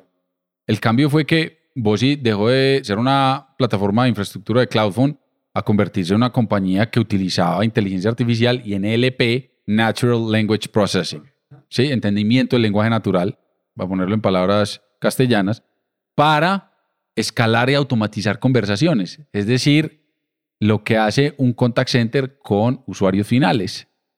No que lo hiciera un agente humano, que lo hiciera un robot conversacional. ¿En cómo, dónde salió esta idea? Si mal no recuerdo, Humberto por allá le pregunta a un inversionista que teníamos y le dice, weón, ¿qué más vamos a hacer con Bossy? Mira, te comparto este artículo. Y le compartió por ahí un artículo donde hablaban de AI para chatbots y todo este tema. Y este weón dice, uy, sí, si nosotros ya tenemos esta infraestructura, esto nos puede ayudar a apalancar el siguiente paso y es desarrollar algo donde utilicemos la interfaz más humana que es la voz. Nosotros ya tenemos una cantidad de conversaciones ahí, hagamos algo con eso, con inteligencia artificial y apoyemos precisamente porque Humberto también conoce profundamente el, el sector de los BPOs o los contact centers y los pain points que hay. Y el hombre dice, puta, por aquí va a ser el camino. Empecemos a crear un asistente virtual con voz, Como un Siri. como un Siri. Pero llenando la comida de data desde los llamadas que ustedes tuvieron en los Exacto, servidores. exacto. O sea, es que escuchen Exacto. este, es las palabras que buscan. Con este llevan esta respuesta en armar un poco a poco con machine learning un camino. Claramente. Pero sí, el hombre, digamos que desde esa perspectiva fue súper visionario y con la otra particularidad que en ese momento no había prácticamente nada. En Latinoamérica, nada, nada. En Voz, Conversational AI en Voz, cero. Chatbots ya habían varios. En Voz, cero. ¿En cuál fue MVP? El MVP es, es Lily, que es el nombre del asistente virtual. ¿En cómo fue el primer llamada? ¿Qué hizo? La gente Sí, entiende. si no estoy mal, creo que el primer piloto fue con protección, con protección en Medellín. Ellos visitaron un stand que tenía Bossi y Humberto les contó la historia y, puta, necesitamos eso. Hicimos unos pilotos, bueno, en fin. Pero ¿cómo funcionó? Si no estoy mal, era para capturar una conversación acerca de las pensiones de las personas. Pero yo llamo sobre mi Sí, pensión. usted quería ¿Quién saber una información. ¿Lily? Lily. ¿O una Lily. persona real? ¿En qué dice Lily? Hola, estoy aquí para Hola, soy. Lili, la asistente virtual de protección. Cuéntame qué información necesitas o te puedo dar la información de tu pensión, etcétera, etcétera. ¿Cuánto tengo mi pensión en ese momento? Y yo entiendo escucharte, tú dijiste cuánto. Posiblemente tú quieres, ¿este ¿es correcto? Sí, exacto. Exacto. ¿Y sonó como una mujer, como Lily, o sonó un poquito? No, siempre. te- Hola, no, no. yo soy Lily. Claro, obviamente, pues el proceso es gradual, pero digamos que Lili siempre fue coherente con el tono de la voz, o sea, un tono de voz femenino. Pero fue un... como, ¿qué más pues? No, ¿Por no, fue no. costeño o otro? No, no, no, no, muy ok. neutral como lo llamamos Ah, nosotros, ok. muy neutral. Soy más rolo. Sí, sí, literal más rolo, la verdad. Y eso fue, eso fue finales 2018. Estás en Australia en ese momento. Estaba en Australia, sí, estaba en Australia. Y 2019 ya los pilotos se terminan por convertir en negocios reales y la atracción de eso empieza a coger una inercia súper poderosa. Bueno, yo invierto esa otra y yo llego ya de Australia, ya en ese punto final de mi negociación con TCC y me siento con Humberto. Yo siempre mantuve contacto con Humberto constantemente porque pues nos convertimos en buenos amigos y cuando yo llego a Australia nos sentamos a tomar un café y el hombre me dice, ¿qué te vas a poner a hacer? Claro, porque él ya prospectaba y yo, pues digamos que ese era el mensaje, yo ya estoy por cerrar este negocio y él me dice, ¿qué te vas a poner a hacer? Y yo, hermano, la verdad, no tengo ni idea, güey, no tengo ni idea qué me voy a poner a hacer, tengo varios proyectos, en fin. Dentro de la conversación sale, venga, ¿y por qué no te venís a, a OSI y me ayudas con esto y esto? Y yo le digo, déjeme, yo lo pienso. Entonces yo vuelvo a él a los días y le digo, listo hermano, yo le puedo ayudar con eso y con eso. Básicamente era a estructurarle comercialmente la compañía, ayudarle a estructurar comercialmente la compañía y que lo ayudara en el proceso de fundraise, ¿cierto? Ventas y fundraisers. Pero en un segundo, cuando la gente está comprando vos en este momento, están creciendo, está comprando, ok, si solamente podemos contestar esta pregunta y no más, podemos eliminar 30 personas de llamada, entonces el valor de inversión solamente como una inteligencia artificial de voz pueden ayudarnos en el bottom line, es, no podemos perder. ¿Cómo están vendiendo? ¿Cuál fue el valor? ¿Cuántas personas pueden eliminar un Lily? No, pero yo creo que no es, eh, o sea, es súper válida tu pregunta, Rob, porque en este caso no se trata de eliminar puestos de trabajo, sino ubicar al humano, a la persona en el Ah. punto donde realmente agrega valor en la conversación. Cuando la tarea es absolutamente compleja, el humano siempre va a ser más valioso que la máquina, siempre. Incluso hoy con chat GPT, que es, puta, eso es otro cuento, eso es otra conversación. La máquina todavía llega solo hasta cierto punto. O sea, el ser humano y la capacidad del ser humano todavía sigue siendo relevante en ciertos procesos, sobre todo en las comunicaciones o en las interlocuciones entre ambas partes. Entonces, nosotros somos del mantra que, hey, no reemplazamos humanos, los ayudamos a ubicar donde realmente agregan valor. Pero claro, hay un ROI que tiene que medir la empresa y es que nosotros podemos ser eficientes en tareas básicas o repetitivas, ¿cierto? Usted está malgastando ahí recursos, no solo desde el punto de vista de seres humanos, sino monetarios, porque usted está poniendo a ser una persona que tiene muchas capacidades, a hacer una tarea repetitiva todo el puto día, 8 horas, 9 horas, 10 horas que dura su turno, y lo está quemando física, emocionalmente, porque es que la industria que más sufre rotación en el mundo es la del BPO, Pepe, es que... Contact Center. Y cuando, mira, cuando tú empezaste a ayudar a ellos con ventas, la gente está comprando qué? Yo te voy a ser muy honesto. Cuando Bossy salió con su primer MVP, era más un nice to have. Me explico. Claro, cuando las, sobre todo en Latinoamérica, en Estados Unidos y Europa es otro cuento, pero sobre todo en Latinoamérica, cuando escuchaban a, la máquina hablar, decían, wow, puta, yo quiero esto. Pero si me entiendes desde la perspectiva, nice to have, ¿cierto? Cuando vos ya le presentabas, hey, esto cuesta esto. Mm, bueno, ¿y qué hago con mi contact center? Esto me lo maneja un contact, ¿qué hago? ¿Cierto? Entonces, ahí tocó, evidentemente, estudiar mucho de cuál realmente era el valor que agregábamos nosotros dentro de una operación. Y ahí nos fuimos y ahí aprendimos mucho porque, claro, usted al principio como emprendedor le quiere decir sí a todo, ¿cierto? Y era un proceso iterativo natural de una compañía que estaba creando una tecnología súper poderosa y era natural decirle a todos los negocios, sí, yo soy capaz de hacer eso, sí, yo soy capaz de hacer eso. Pero vos aprendes a las malas, como todo en la vida, aprendes, ¿cierto? A las malas, a las buenas, aprendes y finalmente nosotros encontramos el camino para tener, ok, nosotros agregamos mucho valor en estos procesos y en estas etapas de los procesos y por ahí es donde tenemos que enfocar los esfuerzos comerciales, operativos, de ingeniería, etcétera, etcétera. Pero cuéntame tres cosas. Cuéntame historias de cuando tú estás ayudando con ventas sin ser una persona de tecnología, vendiendo tecnología en, inversionistas con una empresa que no es tu empresa. ¿Cómo fue los Ok. aprendizajes? Ok, ya, ya le cuento. Aquí es un momento donde tú tienes que convertirte en un profesor. ¿Qué aprendiste de ventas B2B, de tecnología? ¿Cómo, cuántas veces fallaste o pifiaste con el cliente? Dijo, queremos esto, listo, bueno, lo hacemos. La tecnología, no, hermano, tú eres loco, ¿qué estás haciendo? Eres estúpido. Humberto que contaste a este man y no sabe nada. O posiblemente no pasó, tuviste como home runs todo el tiempo. No, no, no, no. Digamos que, y aquí también tengo que ser, yo digo, y no me da pena decirlo, yo soy, me considero orgullosamente un vendedor desde chiquito. Desde chiquito. Yo soy vendedor. Pues, pucha, yo vendí en la universidad alfajores, vendí ropa, veía a Estados Unidos, compraba, traía ropa para vender. Toda la vida fui vendedor. Eso se lo saqué a mi papá. Pero claro, los aprendizajes que tuvimos en Turboy netamente, sobre todo porque era tecnología. Para resumirte, Humberto me, me dice, hey, ¿me puedes ayudar con esto? Y yo cuando vuelvo a él le digo, yo le puedo ayudar con eso. Ventas y fundraise, claro, yo le puedo ayudar. Ahí en ese momento en OSI era Founder Led Sales, como se llama. Y en ese momento estaban Humberto y Ricardo Marín, que es el actual CTO, vendiendo. ¿Cuántas personas en la empresa? En ese, momento, si no estoy mal, eran 11 personas. Y había, estaba Diana Cuadrado, que era la SDR, y había un ejecutivo adicional. ¿XDR? SDR. ¿Qué es Sales uh, Development Representative. BDR, SDR. Es un término que se acuñó en el outbound para B2B sales.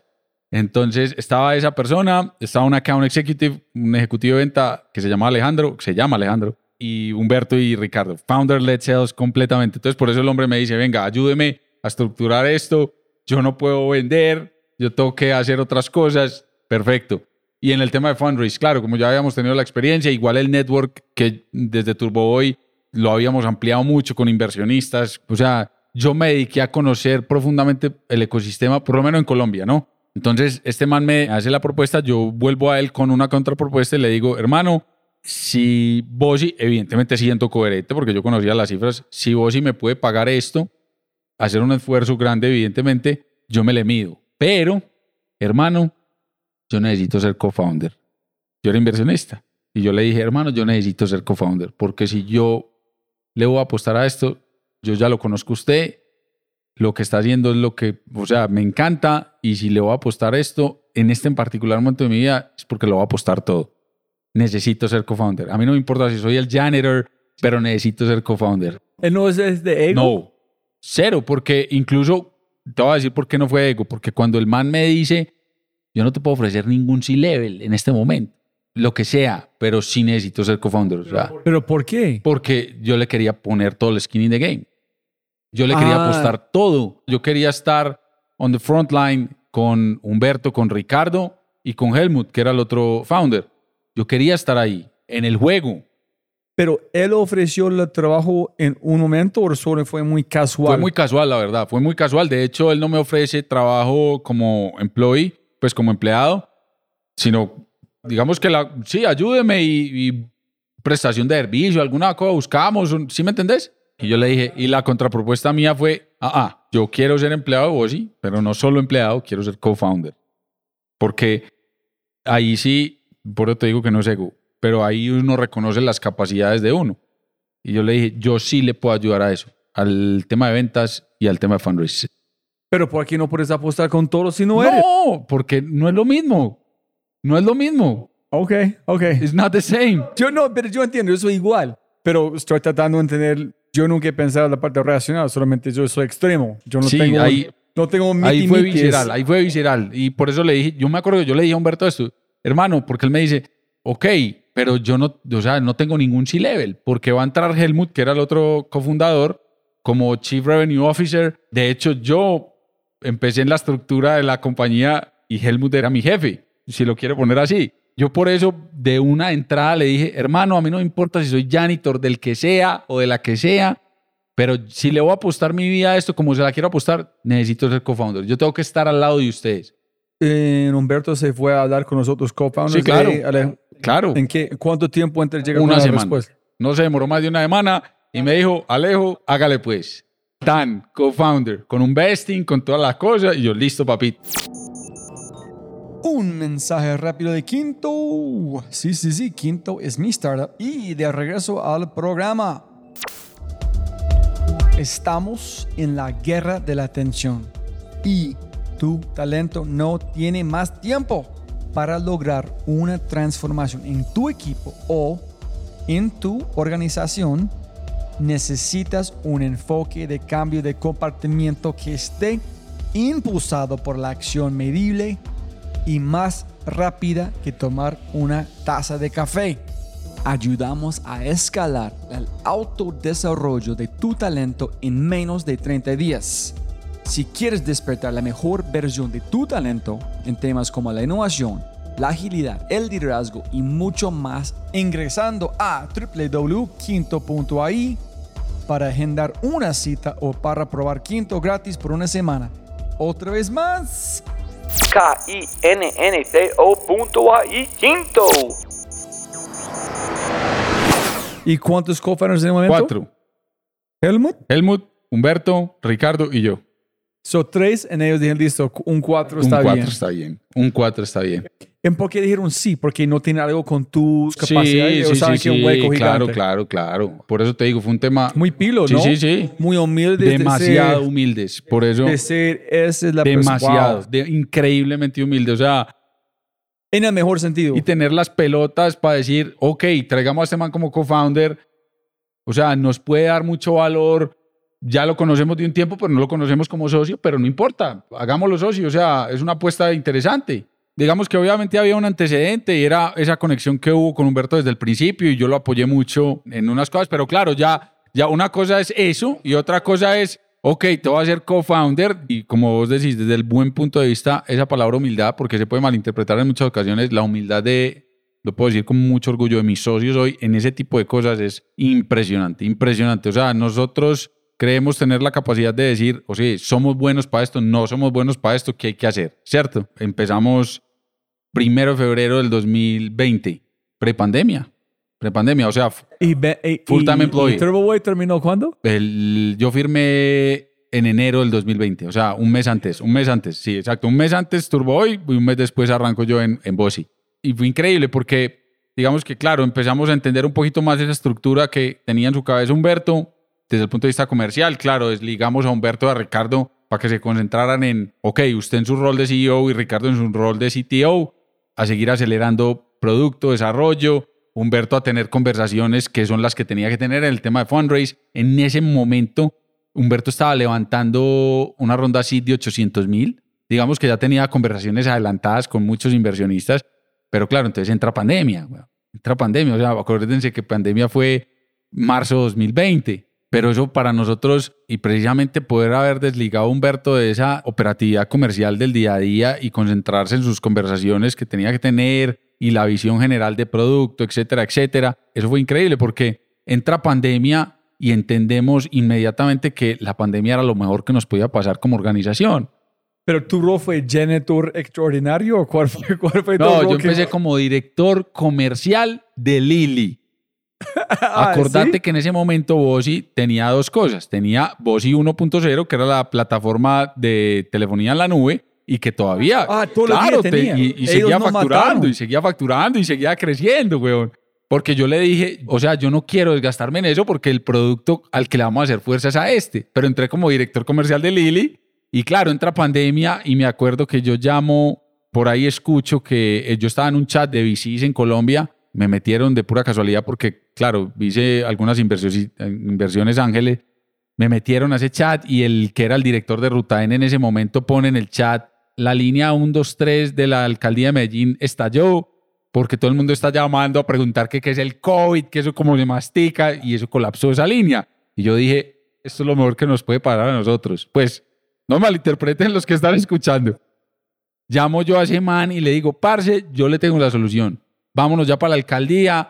Yo con Lili, con la robot, le puedo ayudar precisamente a balancear cargas de los BPO y los contact center, porque es que eran preguntas básicas, que es el COVID, ¿sí me entiendes? Una cantidad de cosas, pero ya la línea estaba tan colapsada que o te sonaba ocupado o no te respondían.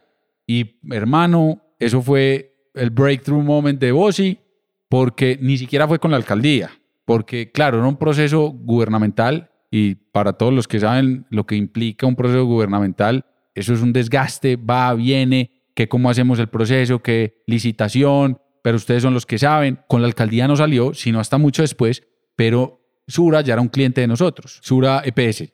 Y me acuerdo que esa misma cosa, yo llamo a Sura y le digo, le tengo la máquina para que usted haga triajes y reporte de síntomas de COVID. Claro, porque le estaba pasando lo mismo. La gente estaba llamando a Sura, enloquecía, claro, que es COVID, que es exacto, cualquier cosa, ya todo el mundo pensaba que tenía COVID. Le estaba doliendo una uña COVID, le estaba doliendo la cabeza COVID. Y Sura, literal, en una semana se montó en la película y desplegamos todo el arsenal que teníamos sobre la mesa a apoyar ese proceso de Sura. Y ese fue un punto de inflexión para nosotros como compañía, porque el volumen de lo que nosotros atendimos fue, nosotros dijimos, somos capaces de hacer esto.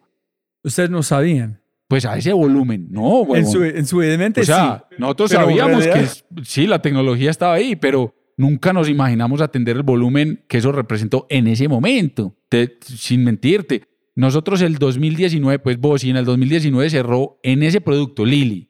Lili cerró como en 85 mil dólares de ARR. Para todos los que no saben qué es ARR, ARR es Annual Recurring Revenue, ¿cierto? Cerró como en 80 mil. Y solo ese negocio de Sura en ese momento fue 90 mil. O sea, estamos hablando de tres meses después. O sea, un solo negocio cubrió todo lo que habíamos hecho el 2019 en ventas. Un solo negocio. Nosotros dimos, somos los dueños del mundo. Y si fuimos capaces de atender a millones, es que, Rob, no te estoy mintiendo, atendimos a millones de personas con una máquina.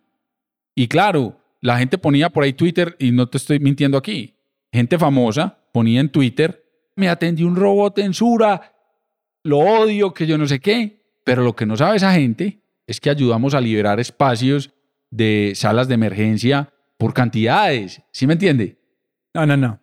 No entiendo. No me entiendo, pero estás saltando algo muy lindo, muy importante. ¿Cuándo empezaste a entender que qué estás haciendo están salvando vidas? Sí, me te entiendo La- perfectamente la pregunta. Yo entiendo, Te entiendo perfectamente la pregunta y digamos que tengo una respuesta bastante amplia para eso. Y es, cuando empezamos a estructurar comercialmente la compañía, nosotros con la máquina, y todavía lo decimos, somos agnósticos a la industria y podemos tener múltiples casos de uso. Es decir, nosotros podemos atender muchos casos de uso de las empresas, ¿ok?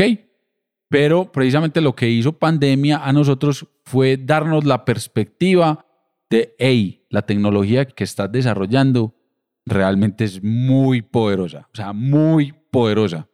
El caso de salud, particularmente en ese momento, porque los casos anteriores atendíamos citas NPS, es decir, confirmábamos citas médicas, etcétera, etcétera, pero no al volumen que representó la pandemia.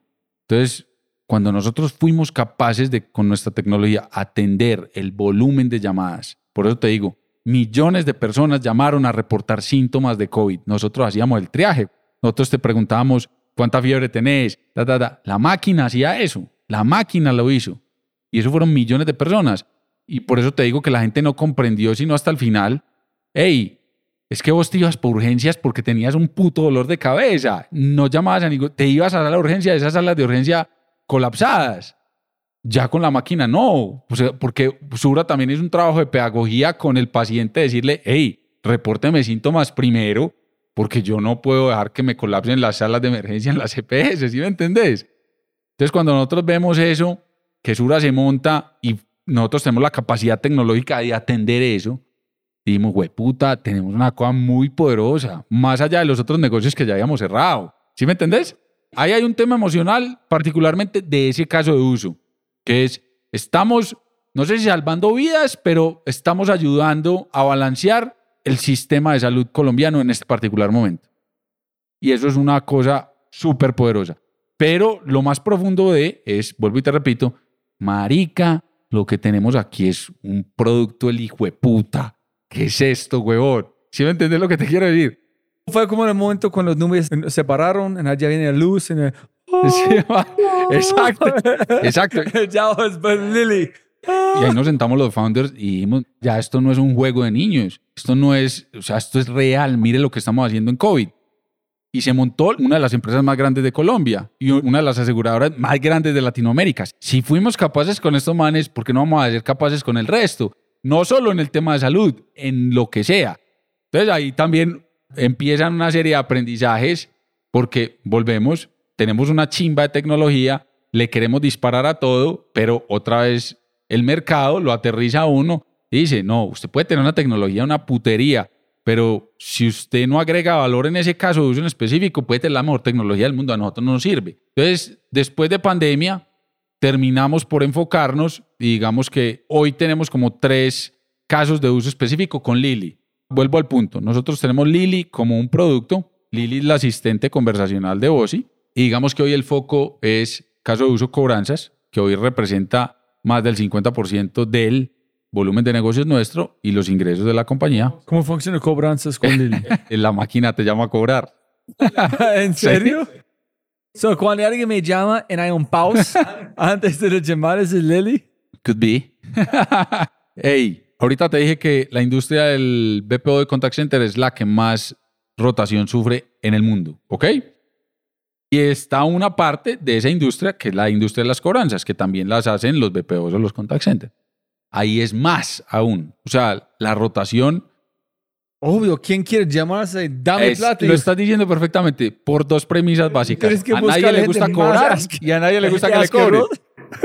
Entonces nosotros empezamos a ver esa arista y dijimos, porque el dolor que sufre desde el punto de vista de rotación un BPO o una compañía, en ese caso de uso específico, es violenta. Y además, a una organización, póngase un banco, le cuesta lo mismo el modelo tradicional, es decir, perdón que lo pongan estos términos, hora nalga, le cuesta lo mismo cobrar 100 dólares que 10 mil.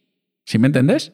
Entonces, claro, ahí es donde entra la máquina a hacer un proceso mucho más eficiente. Además de que la máquina vos la podés putear, vos la podés madrear, le puedes decir X, Y, Z y la máquina va a ser absolutamente pragmática y va a seguir en su mismo tono hasta conseguir el objetivo y es el, el compromiso del pago. Encontramos un caso de uso específico donde realmente agregamos mucho valor y es ese, el de cobranzas. Hoy lo llamamos pedagogía financiera. no te rías, güey. No te rías que tiene, que tiene, que tiene, es muy que sexy. tiene una historia, eh, tiene una historia bastante particular. Pero yo quiero escuchar cómo llegaste a cobranzas y cómo encontraste, hey, aquí es donde Lily nació para hacer ese tipo de Sí, cosas. creo que el primer piloto que hicimos en cobranzas fue con, si no estoy mal, con Scotiabank, Colpatria. Si te puedo compartir un, un espacio de ese audio y lo puedes reproducir en el podcast, sería fenomenal. Buen día, te habla Lili, asistente virtual de... ¿Me podría comunicar con María Amparo, por favor? Ay, ay, con ella. Con hablo con habla con ella. Muy bien, María. Te llamamos porque para nosotros es muy importante que disfrutes de nuestros servicios. Por eso te invitamos a que realices el pago de tu factura que está por un valor de 271.796 pesos. Me gustaría confirmar si es posible realizar este pago antes del 19 de octubre. Eh, lo que pasa es que yo pago, entonces yo solamente pago el mes atrasado. Inclusive ahorita lo estábamos organizando para pagarlo. ¿Ya los pagaron? No, ya lo lo pagamos. ¿Me podrías, por favor, confirmar si es posible o no que realices el pago antes del 19 de octubre? Pero no los 200 mil y pico, solamente eh, 130. Entiendo. En este caso te quedaría posible realizar el pago antes del 22 de octubre. Sí, señora. Perfecto. Recuerda que puedes realizar tus pagos en puntos Organo, Grabadora. Baloto o en Colombia con tu número de contrato 300. Sigue disfrutando de nuestros servicios. Esperamos que tengas un feliz día. Hasta luego. Y creo que después fue Tigo Uni, también, cobranzas. Vos escuchás en la máquina y vos decís, wow, es tan natural la conversación que incluso las personas no se percatan de que es una máquina sino hasta el final. ¿Por qué? Porque el humano tiende a contar historias de vida dentro de una conversación y a la máquina no le interesa la historia de vida. A la máquina le interesa, es el caso de uso. Ok, venimos a una cobranza, yo te voy a cobrar. A mí no me contés ni en esta conversación. Entonces, claro, cuando la persona, el humano le empieza a contar otras cosas o se trata de desviar del objetivo de la conversación, la máquina lo trae forzosamente otra vez a la conversación. Y ahí es donde el, el humano dice, uy, esto es una máquina. Entonces esas fueron las primeras pilotos en el tema de cobranza. Scotiabank, Tigo, escuchaban ese audio. Primero escucharon la máquina y dijeron, wow, pues una máquina en un demo, ¿cierto? Wow, yo quiero tener esto. Y nosotros digamos que bien o mal habíamos seteado, eso lo hizo Humberto, no lo- ahí yo todavía no estaba en la compañía. Eso lo hizo Humberto y es, ok, nosotros podemos ser más eficientes que el humano en este tipo de cosas. Entonces por eso cuando Humberto les hace el brief del demo con esos audios de Lili, no en cobranza particularmente, en otras conversaciones, y los manes dicen, wow, ¿en serio? ¿Una máquina es capaz de hacer eso? Sí, y en cobranza, o sea, nosotros les podemos ayudar en las cobranzas. Y ya después cuando implementamos los audios particularmente de cobranza, fueron los que yo utilicé porque son increíbles, Rob. O sea, esa máquina cobrando, interactuando complejo. O sea, es que las conversaciones eran complejas, para una máquina compleja.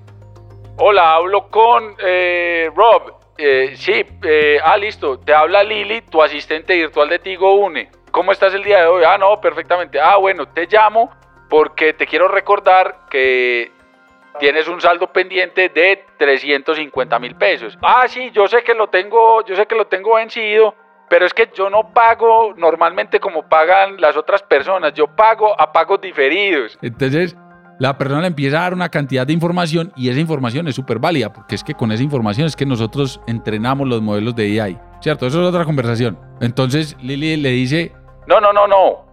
Pero me debes 350 mil. Yo lo único que quiero saber es cuándo me puedes pagar los 350 mil.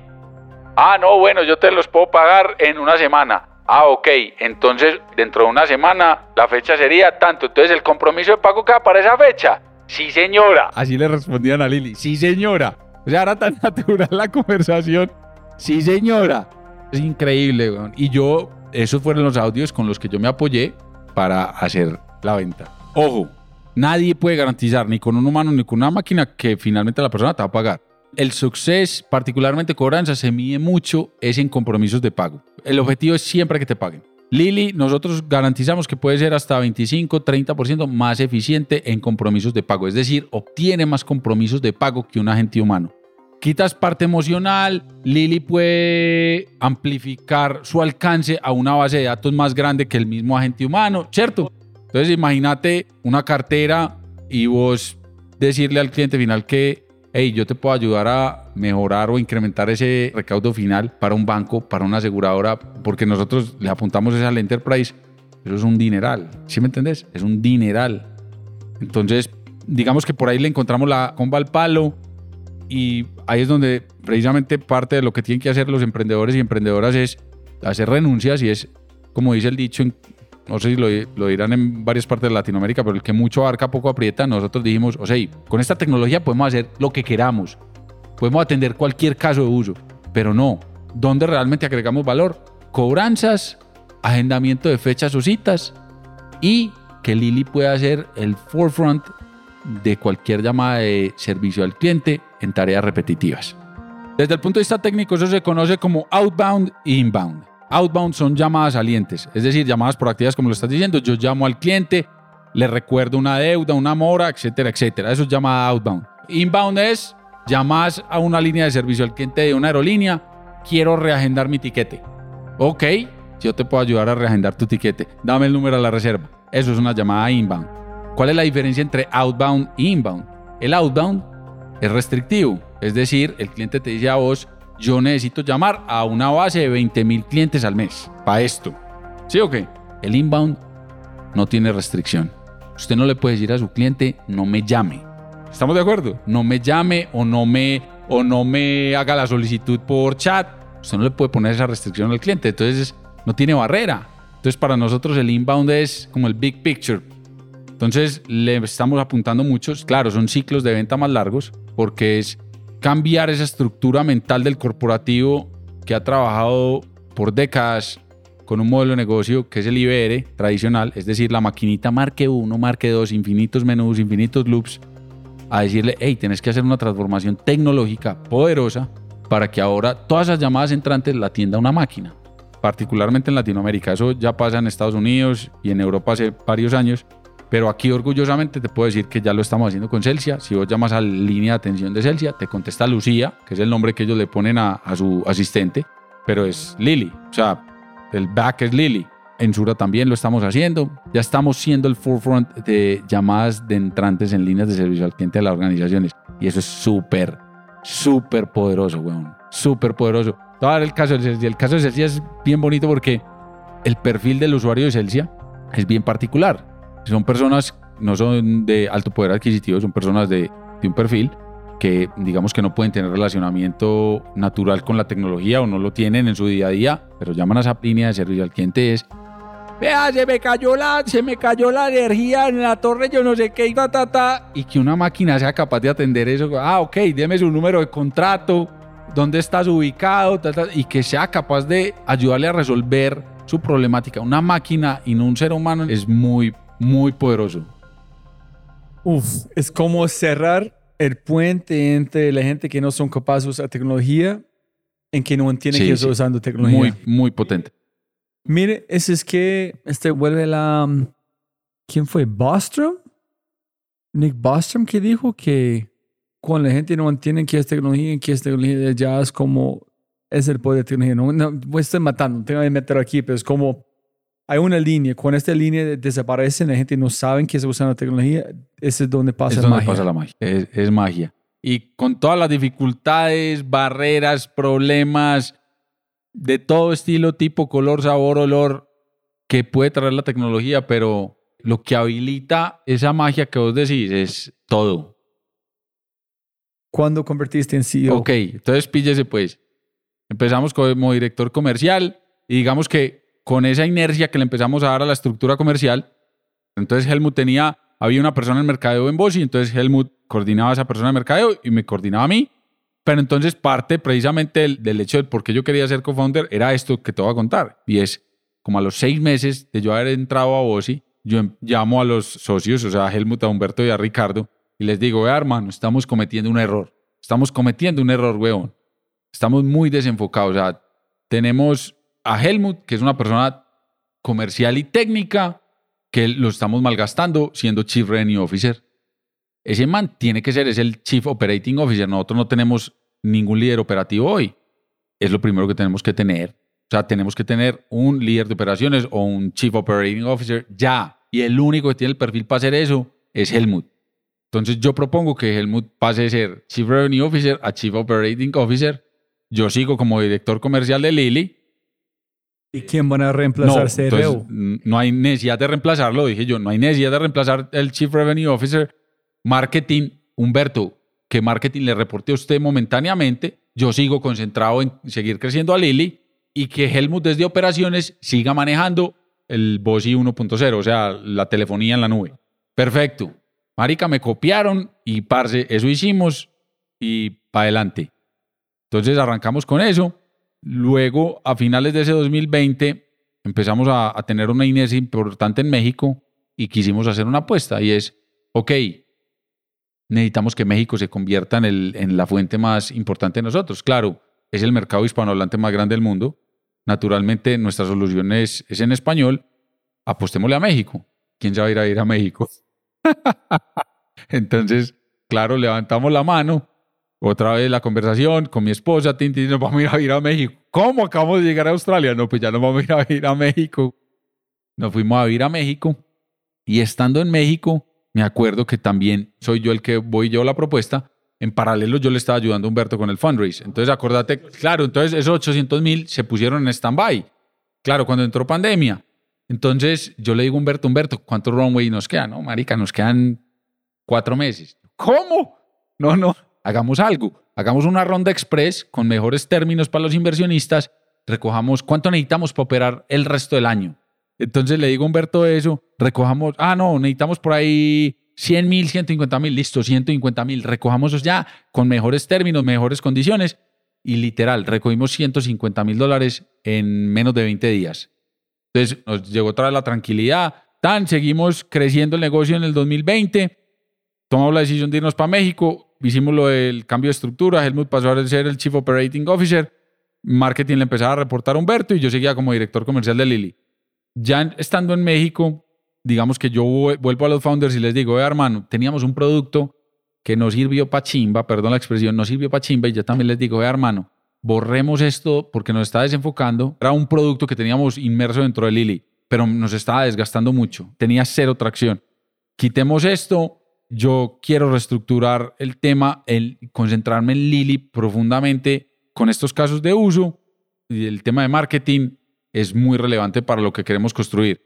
¿Por qué? Porque en esa venta enterprise nosotros teníamos la estructura del SDR, que es lo común que se utiliza hoy para, para Sales-Led Growth, ¿Qué es? el SDR, SDR? es Sales Development Representative.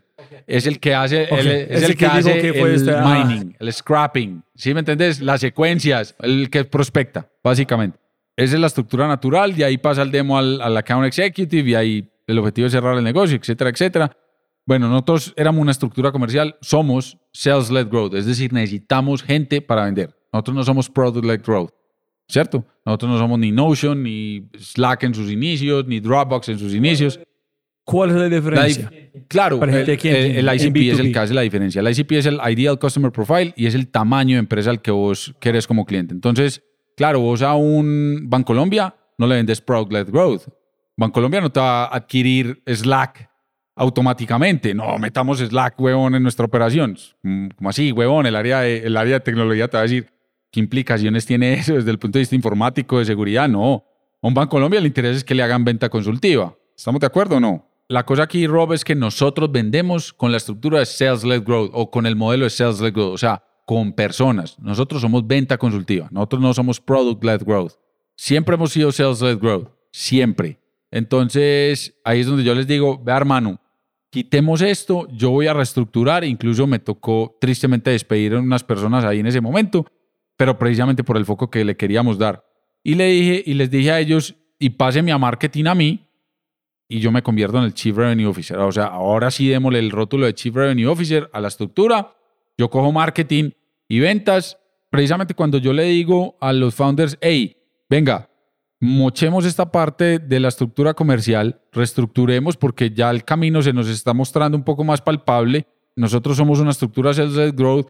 Venga, yo cojo a marketing, enfocamos los esfuerzos de marketing para que traiga leads precisamente, se enfoque solamente a traer leads al funnel comercial, porque el user persona dentro del ICP para nosotros son dos o tres. El líder de mercadeo, líder de servicio al cliente o líder de innovación. Ese es el user persona. Entonces, yo traigo eso, lo uno al equipo de, eh, o a la estructura comercial que ya teníamos y les digo a ellos, hey, ahora sí, que sea otra vez la estructura de Chief Revenue Officer, yo paso a hacer eso y nos le apostamos todo a esto y a estos casos de uso. Y me volvieron a copiar, afortunadamente. ¿Y qué hiciste en México? Funcionó. ¿En México? ¿En cuál fue su estrategia? ¿Cuál fue su estrategia de ventas? Cuéntanos algo como, tus, como cosas que funcionan en B2B. Sí, en México, por ejemplo, no teníamos equipo. Entonces, ah, ok, ¿qué es lo primero que tengo que hacer? Si quiero que México sea así, mi primera fuente, tengo que empezar a traer SDRs y account executives que entiendan la, la idiosincrasia de los mexicanos. No, en las conversaciones. Entonces empecé a hacer scouting, empecé a contratar. Entonces ya empezamos a dividir, ok, las demos que salgan en México las maneja el SDR de México y los account executives de México. ¿Sí me entendés? ¿En cómo ¿Cómo casaron casamos? los leads? Nosotros casamos los leads por varias fuentes. Nosotros usamos LinkedIn Sales Navigator, utilizamos otra plataforma que se llama Apollo. ¿Pero qué hiciste? ¿Buscaste qué perfil? No, por eso. ¿Cómo Entonces la el ICP de nosotros es Enterprise, ¿cierto? Ajá. ¿Pero cuál fue el outbound message? Hey, guys, quiero mostrar Ah, sí, nosotros esto. ya desde antes teníamos secuencias creadas en HubSpot. Pero quiero saber, cuéntanos detalles. La gente No, quiere- pero es que, gente pero es que los depende, porque detalles. es que las secuencias pueden No. mutar. Pero no, básicamente es, Obviamente. ok, No es tu básicamente. organización hace esto, nosotros te podemos ayudar a quitar este dolor de cabeza que sabemos que lo tienes. ¿Ok? Por ejemplo, cobranzas, que sabemos que lo tienes. Eso es una secuencia por un email. ¿Sí me entendés? Sí, en cómo se ellos Entonces cogimos a una base lugar. de los 50 bancos más importantes de México. Ok, Ran, entonces Banorte, City Banamex, y empezamos a disparar esas secuencias con lo que te digo. O sea, sabemos que tu organización funciona de esta manera y sabemos estos problemas que tienes, particularmente en estos procesos. Pum, pum, pum, pum, pum. Y el user persona dice, ok, me interesa escuchar más. Entonces ahí el SDR ya le pasa la demo y agenda la demo con el account executive. Ok. Ajá. En, en ellos hablan. ¿En, No, cuánto una tiempo? puede durar 45, una hora, dependiendo de... ¿En el cuánto tiempo para cerrar Como es un una deal? venta de enterprise, los ciclos de venta para nosotros hoy pueden estar en 55 y 65 días, que eso es muy poderoso para el enterprise. O sea, es un ciclo de venta realmente corto para un enterprise. ¿En ese es solamente para la venta o no, para la eso es implementación? solo para la venta. Desde que arrancamos la primera conversación hasta que nos firman la orden de compra. Ya la implementación es otro cuento.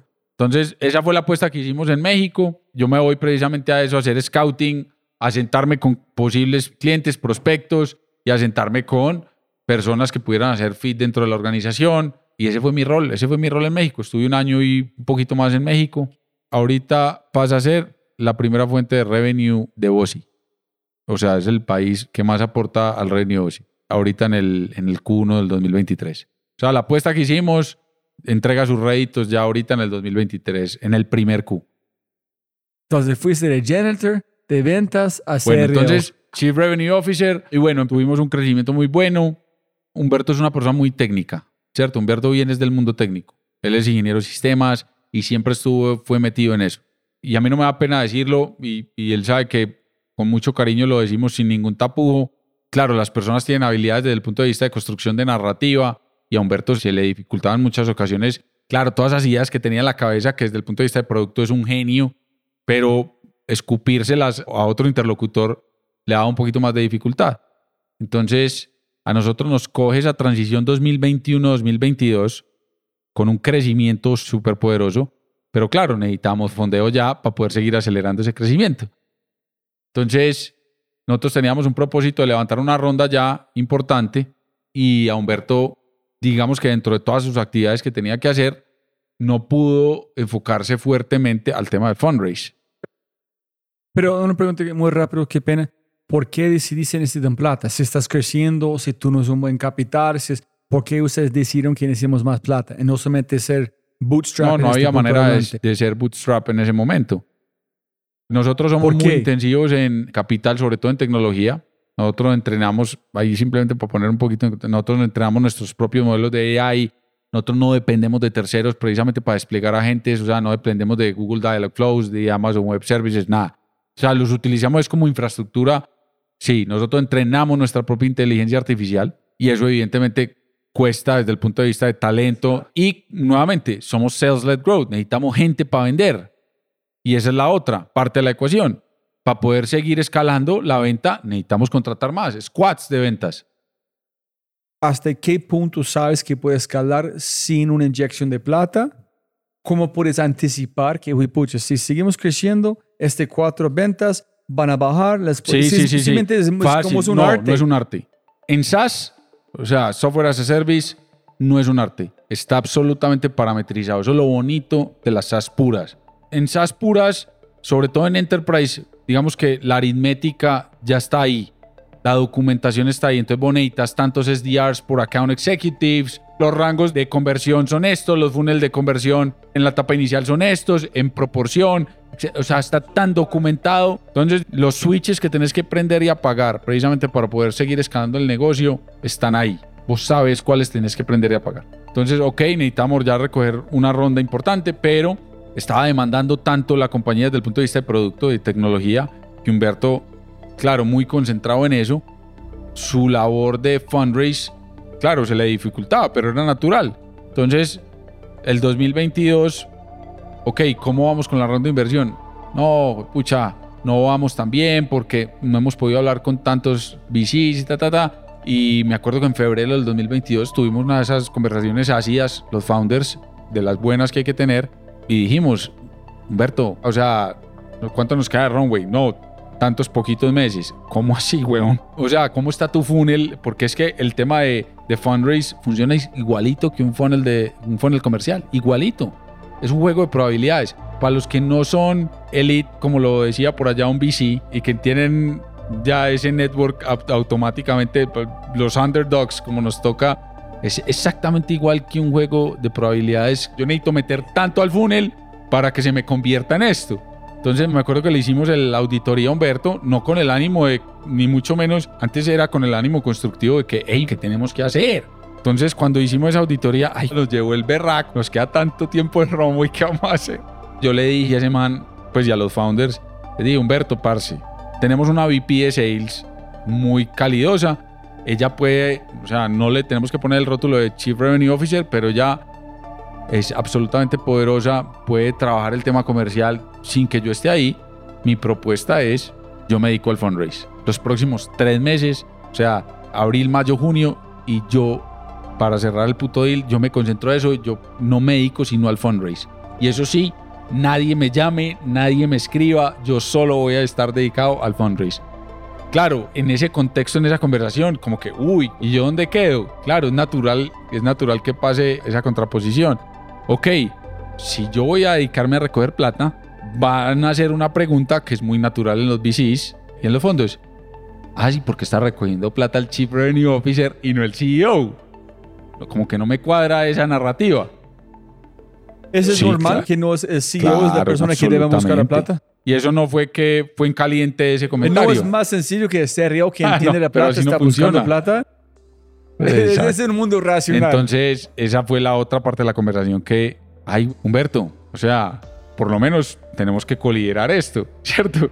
Co-CEOs, porque yo no le puedo decir al VC, yo soy el Chief Revenue Officer, porque la primera fricción que va a ocurrir es, ay, porque está recogiendo plata el Chief Revenue Officer y no el CEO.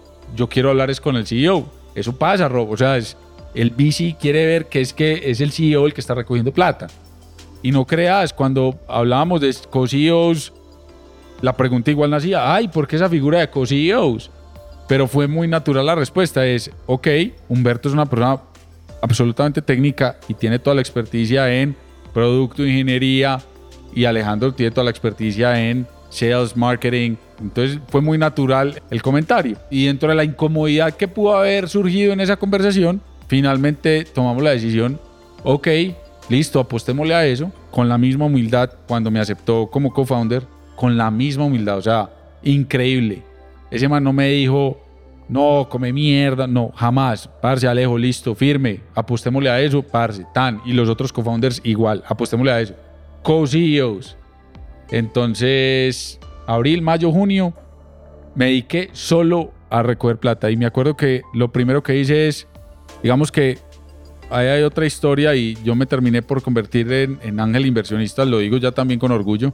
Yo había invertido en una empresa que se llama Mono, había invertido en otra empresa que se llama Hoy Trabajas, también esos dos, Y Combinator, Hoy Trabajas y Mono. Yo había invertido incluso antes de que fueran Y Combinator y me hice muy amigo de otro personaje que se llama Julián Melo, el CEO de Ubits, también Combinator. Y les dije a esos tres manes, les dije, necesito que me hagan las intros que no han hecho en su vida, que necesito para que usted me ayude. Entonces los manes me dijeron, parce, construye un blurb, ta, ta, ta, y yo le hago las intros con los que yo me sienta como, pero te digo sinceramente, Rob, entre esos tres me hicieron sin problema más de 300 y pico de intros. 300 y pico. Yo terminé por reunirme en Zoom calls o por Google Meet, por ahí con 250 de esos 300 y pico. O sea, fue el porcentaje de conversión. Porque el blog que construimos tuvo un enganche. O sea, yo en esos tres meses hablé con 250 y pico de inversionistas entre Latinoamérica y Estados Unidos y Europa. Y participé en tres eventos. Participé en el Emerge Americas, que nos invitó Globant, que es inversionista nuestro. En el BC Latam Summit, que nos invitó AWS. Y participamos en el Latam Tech Forum, que es un evento que organiza en Miami también Riverwood Capital, que es el que lideró la ronda Serie B de UBITS. Bueno, y finalmente dentro de esos 200 y pico terminamos recogiendo, estábamos recogiendo 2 millones de dólares, terminamos por recoger casi 4 más uno más de deuda, terminamos por recoger casi 5 millones de dólares. ¿En cuántos de esos 200, cuán- cómo, cómo fue su conversión? Sí, yo ¿Fue tengo que ser duro? muy honesto. Y el que diga lo contrario, eh, yo le pongo un asterisco. Yo de los 300 y pico, póngale que estudié la mitad. O sea, me metí a sus webpage, vi sus tesis, en qué empresa habían invertido, etcétera, etcétera. Y yo dije, ok, yo de estos tantos quiero estos. ¿Sí me entendés? O sea, me gustaría que fueran estos. Y en eso fue lo que me enfoqué. Yo le hice el pitch a todos. O sea, mi, si tú ves mi agenda y te la puedo mostrar, mi agenda de abril, mayo, junio, regada de, de reunión tras reunión con VC. Pero sobre todo al principio yo le apunté a, a dos. Le apunté a un ángel que es Aras Fedorsi, que es el founder, co-founder de Dropbox. Le apunté a ese man y ese fue muy catapultado por Rubén, el CEO de Hoy Trabajas, que también es inversionista. Eh, Arash, el co-founder de Dropbox, es inversionista en ellos. Entonces yo le apunté a ese man. Yo dije, puta, ese man es una SaaS, o sea, es una SaaS ya pública. Yo quiero a ese man, yo quiero a ese man, yo quiero a ese man. Y en efecto, tan, y ese man. Y cuando vos ya tenés una estampa de un man como de ese estilo, net worth, one billion dollar, o sea, te acelera el resto. Entonces, digamos que ese fue lo que yo hice. Yo le quiero apuntar a ese y le quise apuntar a otro fondo que no es muy conocido, pero que sus apuestas han sido absolutamente poderosas y digamos que tienen un, gran componente de SaaS. Se llaman Starling Ventures. Ellos son de Nueva York y han hecho inversiones en Coinbase, en ByteDance. O sea, y yo dije, yo tengo esas dos estampas y esa mierda me acelera el resto, me acelera el resto. Una particularidad para nosotros. nosotros somos SaaS pura, o sea, software as a service puro. Y en Latinoamérica, las SaaS no han sido atractivas desde el punto de vista de inversión. Siempre fueron atractivos los fintech. Los últimos tres años han sido fintech, proptech, insurtech, toda esa mierda. Ojo, no es un comentario despectivo. Y yo siempre les decía, SaaS es, el, es la próxima joya de la corona. Ya es, ya es en Estados Unidos, o sea, es la próxima. La predictibilidad de un modelo SaaS no la tiene ningún otro modelo. Preguntarle a los de Symmetric, o sea, mm, vos como SaaS pura te invirtieran en Latinoamérica, era muy difícil. Y a nosotros nos pasó. Y terminó porque los fondos de inversión que invirtieron ahorita en esta última ronda no fueron de Latinoamérica. O sea, nosotros ya el, el batch de Latinoamérica lo pasamos y estuvimos con Case, con Monashis, con todos esos manes. Y me acuerdo que por ahí varios me dijeron, yo no veo Billion Dollar Company, ¿sí me entendés? Y eso te pega, te pega una daga en el corazón, mientras que un man como Aras, que ya pasó por eso y te dice, me gusta lo que están haciendo, parce, a tome. Y el man no es como que te pongo y se queda quieto, el man, parce, ¿qué necesita? Y el man, yo le digo, necesito apoyo en esto, en esto. El man me conecta o nos conecta con las personas que son. ¿Y Starling dijo sí también? Sí, Starling también entró. ¿Cuál fue su, como por qué invirtieron? ¿Qué dijiste? ¿Fue la energía? Ellos saben que fue Sí, ahí hay muchos factores involucrados. Primero, evidentemente, el equipo. La conexión con el equipo, pues para mí es lo más importante, ¿cierto? Segundo, el modelo de negocio como tal. SaaS, ok, yo conozco de SaaS, sé por lo que veo desde los units economics y las métricas o KPIs que me estás mostrando, veo que tiene coherencia. Entonces, ese es el otro punto. Por ahí dicen que, el tamaño de mercado, pues que el tamaño de mercado, el tamaño de mercado para mí es la falacia más grande que hay. Porque es que, mira, nosotros arrancamos siendo una compañía con un producto 1 y terminamos siendo una compañía de producto 2 y el mercado se expandió automáticamente. Entonces yo te hubiera podido ir con la compañía número 1.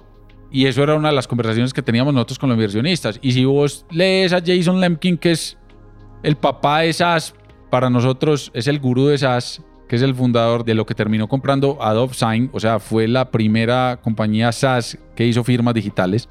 Y ese man tiene una compañía que se llama Saster. Ese man es el uno o el número dos que sabe más de SaaS en el mundo. Y ese man dice, los tamaños de mercado son una falacia, o sea, son una falacia. Usted puede tener un producto hoy, pero mañana lo va a pivotear y ese pivote le amplió el mercado automáticamente.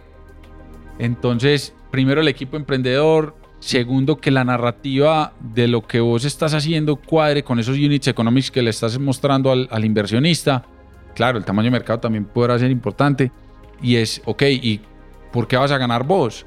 Entonces, cuando nosotros les decíamos a ellos, ok, nosotros entrenamos nuestros propios modelos de AI, ¿por qué?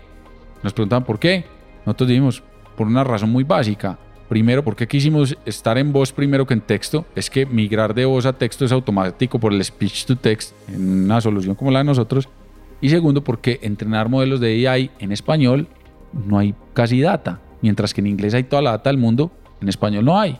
Y esa fue la apuesta que quisimos hacer nosotros. Entonces, cuando los manes escuchaban eso, ¡uh! Poderoso. Claro, y vos le agregas capas de empatía entrenando modelos de AI en español y cómo creo acentos argentino, mexicano, peruano. Eso desde el punto de vista tecnológico es muy complejo. Entonces, claro, cuando ellos escuchan esa narrativa, eso pega muy fuerte en lo que nosotros, en la visión y en el propósito que queremos hacer. Y los manes dicen, listo, de una.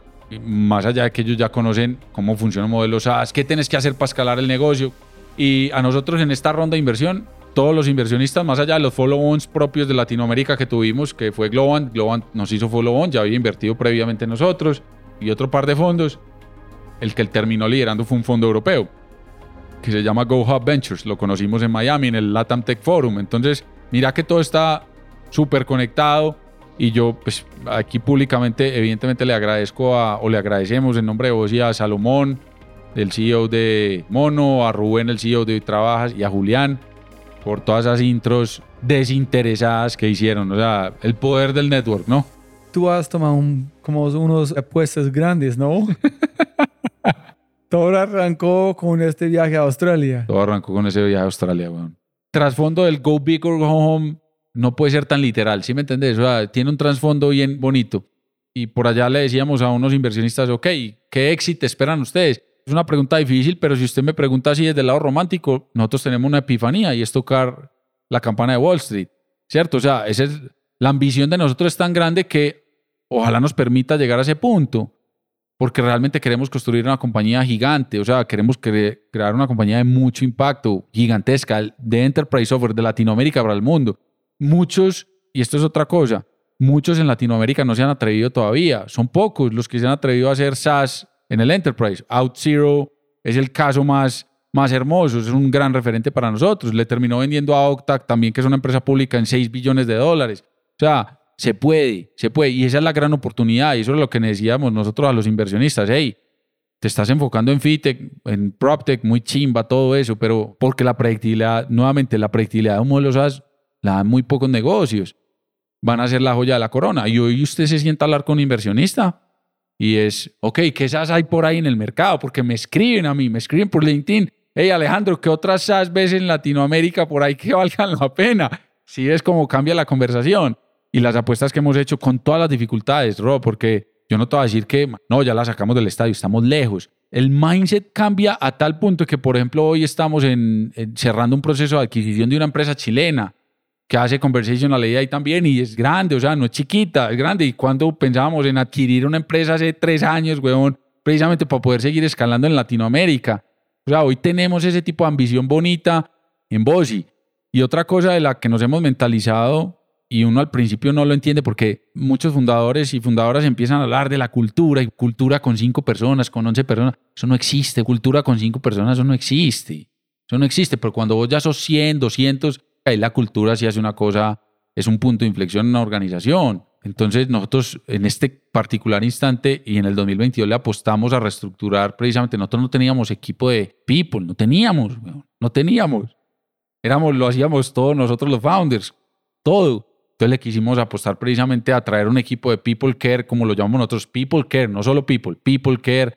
Trajimos una persona, una mujer increíble que se llama Kate, que venía de toda empresa tech también, precisamente porque le queremos dar relevancia al tema de cultura. Ahorita para nosotros, evidentemente, el tema de, de cultura y siendo una empresa remote completamente, sí que toma relevancia porque administrar y llevar que toda esa estructura tenga una coherencia y una cohesión para cumplir ese propósito, esa visión de lo que queremos lograr, es bastante complejo. Pero bueno, ahí vamos en el ejercicio, compadre. Cuénteme los tres aprendizajes más fuertes que has aprendido en Bosi. Como recomendaciones, ¿qué viviste? ¿Qué aprendiste? Y una recomendación para la gente escuchando. No, puede ser muy cliché, pero yo creo que el tema de renuncias sigue siendo uno de los temas más relevantes. Ruthless prioritization. Exactamente. Hacer renuncias y aprender a decir que no. Nosotros hicimos renuncias, pero porque teníamos data de que el otro lado no estaba agregando valor. ¿Cierto? Pero cuando vos sos un emprendedor, vos le querés decir sí a todo. Vos querés complacer a todo el mundo. Y eso es metafísicamente imposible.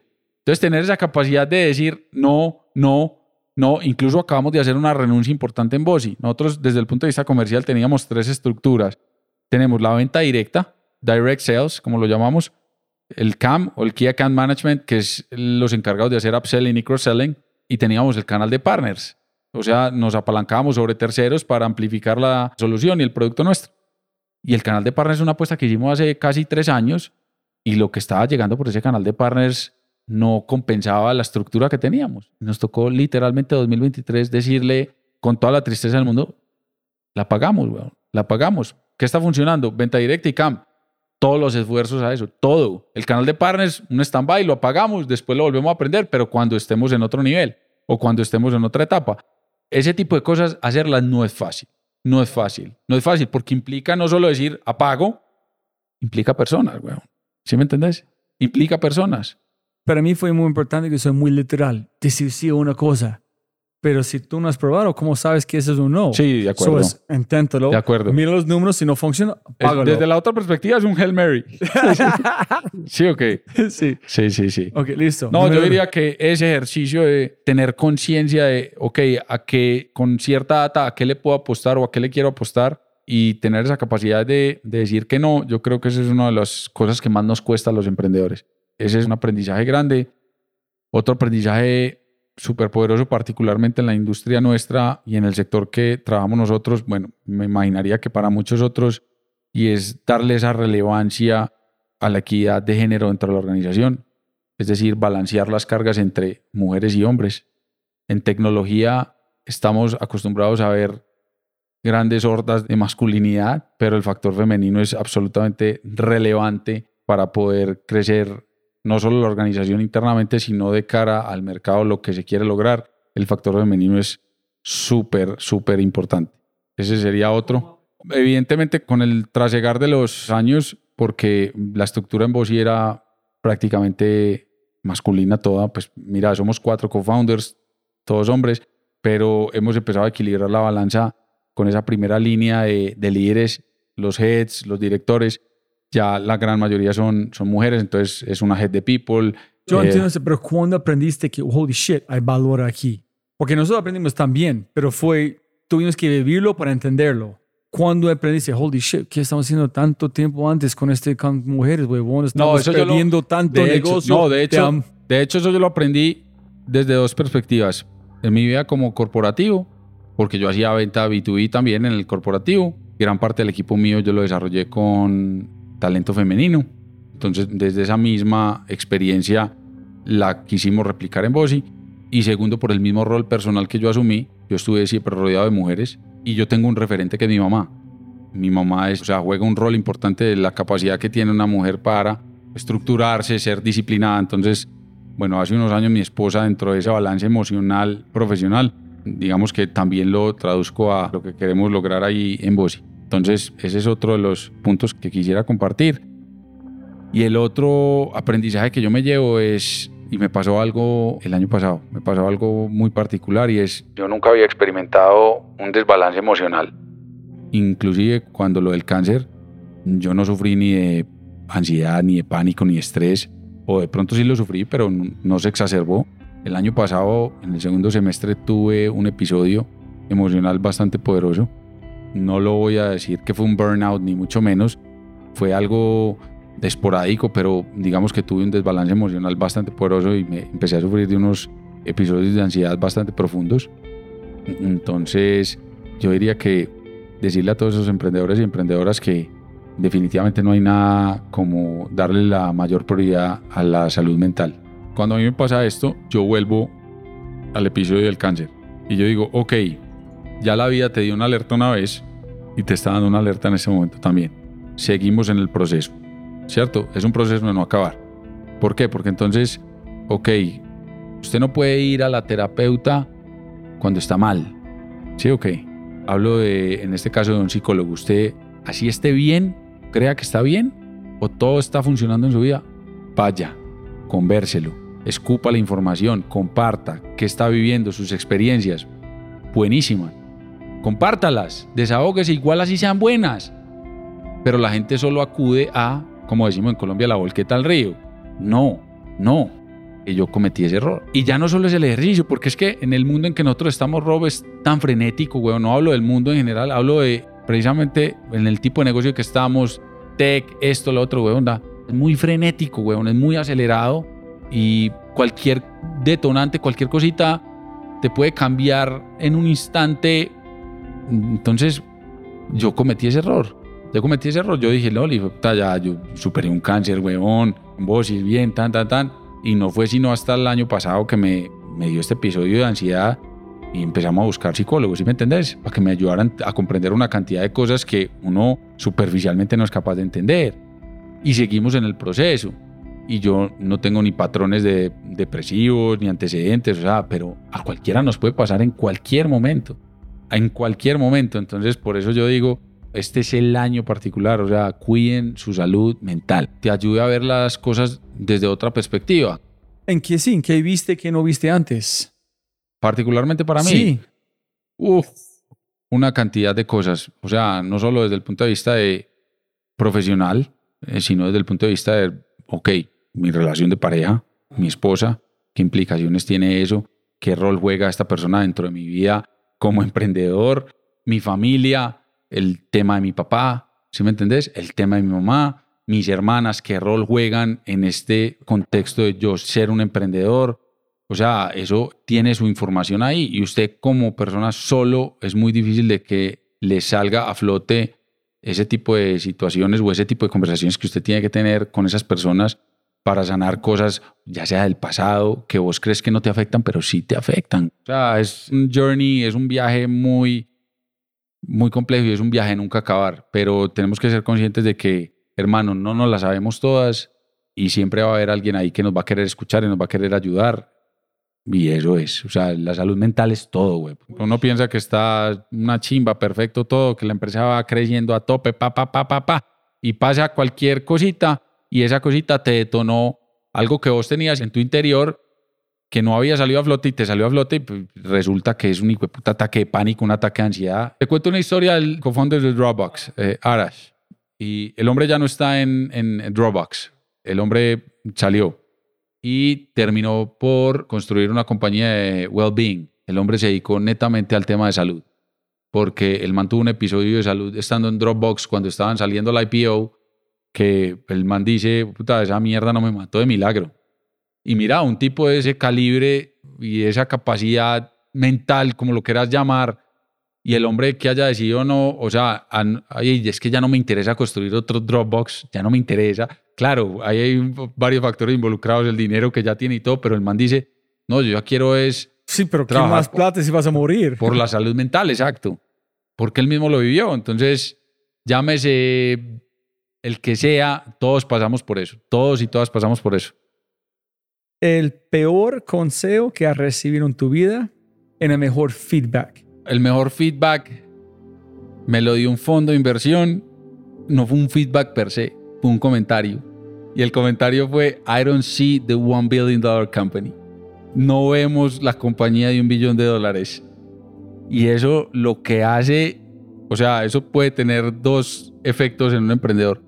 O te destruye emocionalmente o te dice, ah, no, ah, no, pues usted me puede decir un billón metafóricamente, pero yo voy a construir una cosa gigantesca, gigantesca. Entonces, un fondo nos dijo eso, un fondo grande, nos dijo, yo no veo la compañía de un billón de dólares. Y a lo mejor no llegamos a un billón de dólares, pero la ambición está ahí y queremos seguir apostando no al billón de dólares, a construir una compañía de enterprise software de Latinoamérica para el mundo. Punto, ¿sí me entendés? con lo que eso implique.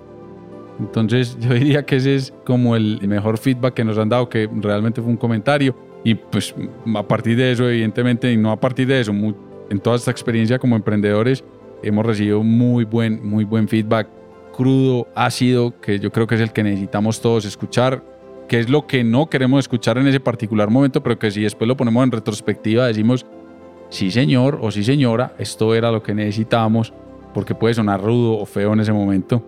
Y claro, ese sentimiento de, inicial de rechazo que a veces sentimos sobre esos comentarios es natural, pero no, esos son los mejores, suelen ser los mejores comentarios y consejos que le pueden dar a uno. Entonces, dos más preguntas. Hágale. ¿Cuál es una recomendación que tú prestas a la gente construyendo cultura en una empresa creciendo que tú estás sufriendo, tú, como si tú pudiste moverte en tiempo, en cambiar, ¿qué lo harías para mejorar cultura? Uy, Robbie, yo creo que hay, digamos que tratar de permear esas capacidades que tienen las personas de, hey, sos capaz de hacer lo que no creías que eras capaz de hacer. O sea, tener esa capacidad de que la gente no solo se crea el cuento, sino de que realmente lo pueda ejecutar y que sea capaz de trascender más allá de los que naturalmente los límites que teníamos seteados en la mente. Yo creo que eso es todo. Y yo no te estoy hablando de poner o de tratar de llevar a, a las personas a hacer cosas o, poco éticas. No, no, yo no hablo de eso. Yo hablo es de la capacidad que tiene la gente de trascender más allá del chip mental que tiene. Es, puta, podemos construir una compañía de un billón de dólares. Sí, sí, somos capaces. Que hay que, que hay que superar miedos, inseguridades. Claro que hay que hacerlo. Porque es que su chip mental y su seteo mental de nacimiento es otro completamente. Y yo creo que llevar precisamente y estructurar una compañía desde el punto de vista cultural para que se pueda hacer lograr llevar a las personas hacia ese punto, yo creo que ese es el camino. Y es cómo somos capaces de nosotros de meternos en la conciencia de las personas. y vos sos capaz de dar más. No, vuelvo y repito, no se trata de un burnout, no. Es mentalmente cómo te exigís para superar los límites que vos creías tener. Yo creo que ese es, ese es como el gran compromiso que tenemos todos. Yo no sé de las palabras correctas, pero Posiblemente nos debemos construir una empresa de billones de dólares, pero construir una empresa de personas que valen billón de dólares. Es que tú tienes que, porque es como, esta persona va a perder que yo vale un billón, eso es. Con empresas ganando millones, con personas de billones, De ya lograste todo. Vea, nosotros tenemos un mantra en voz y es que, bueno, o tenemos esos dos mantras. Primero, y es que le decimos a los, este es de cara a los clientes, y es que queremos, con, nosotros con lo que hacemos no reemplazamos humanos. Los ubicamos donde agregan valor o los ayudamos a ubicar donde agregan valor. Y desde el punto de vista interno es, nosotros queremos construir una empresa de y para seres humanos, porque las máquinas las creamos aquí. Ese está muy bueno.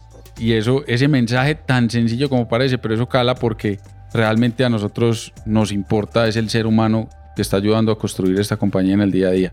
Si pudieras enviar un mensaje a tu América Latina a través de, de WhatsApp, un mensaje de audio, ¿qué mensaje enviarías?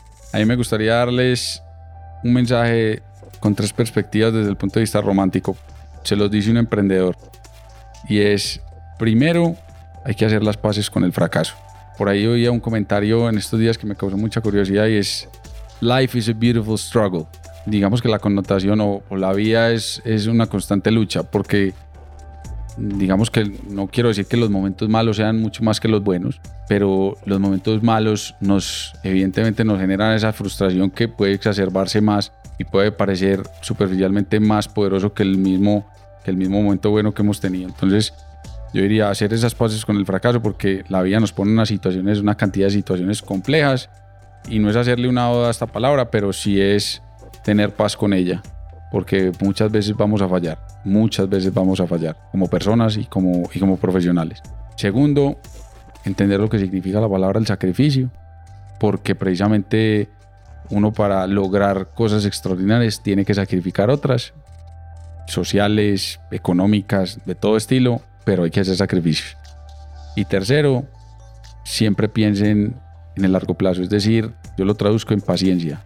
Todo, por ahí dicen que la paciencia es la virtud de los grandes sabios, ¿no? Y es lo más real, o sea, todo en la vida es de paciencia. Por ahí también dice el dicho que las cosas buenas de la vida llevan, llevan tiempo, ¿no? Y eso es, o sea, tener mucha paciencia. Sobre todo cuando uno construye, cuando uno construye cosas y precisamente quiere generar ese impacto y quiere construir cosas grandes, no suceden de la noche a la mañana. There's, there's no an overnight success. That's bullshit. No hay atajos. Entonces, eso es Rob. Espero que, que bueno, cale por ahí en la gente que escucha. Siempre gana más plata, no más tiempo. Gracias, hermano. Un placer total. Así es, así es. Ah, lo mismo, campeón. Un abrazo. Gracias por la invitación.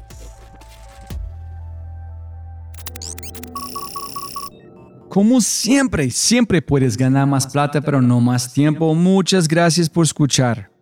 De verdad, muchas gracias. Espero que hayas aprendido algo, te hayas inspirado y te sientas con ganas de hacer algo imposible. No lo olvides, comparte en tus redes sociales, deja una reseña en Spotify o tu player favorito y cuenta al mundo que The Fry Show es número uno. Y si no es así, yo no puedo ayudarte. Dicho esto, aquí está tu Mindset de Quinto con Manolo Atala, el co-founder y CEO de Fairplay, un mindset de feedback y cómo las palabras tienen un poder inmenso y una vez que salen de nuestra boca, no podemos retractarnos. Enjoy.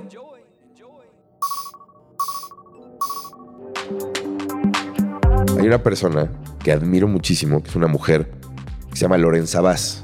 Lorenza Vaz es la CEO de Ticketmaster Latin America. Yo quería trabajar con Ticketmaster cuando estaba en Groupon porque yo quería vender todos los boletos de Ticketmaster 50% off. Todos los boletos que no se vendían, etcétera, que yo pudiera tener tipo mil boletos de, I don't know, Madonna, 50% off. Y ponerlos en Groupon, ¿no? Y lo logré.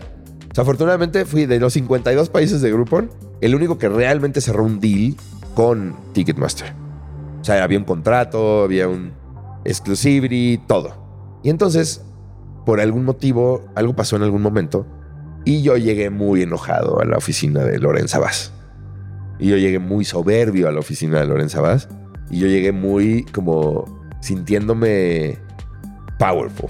Porque yo les vendía boleto. Y entonces llegué y ella primero se me quedó viendo y de manera muy rápida me dice, paras en este momento. Yo no te voy a permitir que seas soberbio aquí. Tú tienes que dejar de ser soberbio en este momento si quieres que sigamos haciendo negocios. La sangre se me fue al piso. Todo el coraje y el enojo que yo traía, el no sé qué, se me fue al piso y no supe qué decir.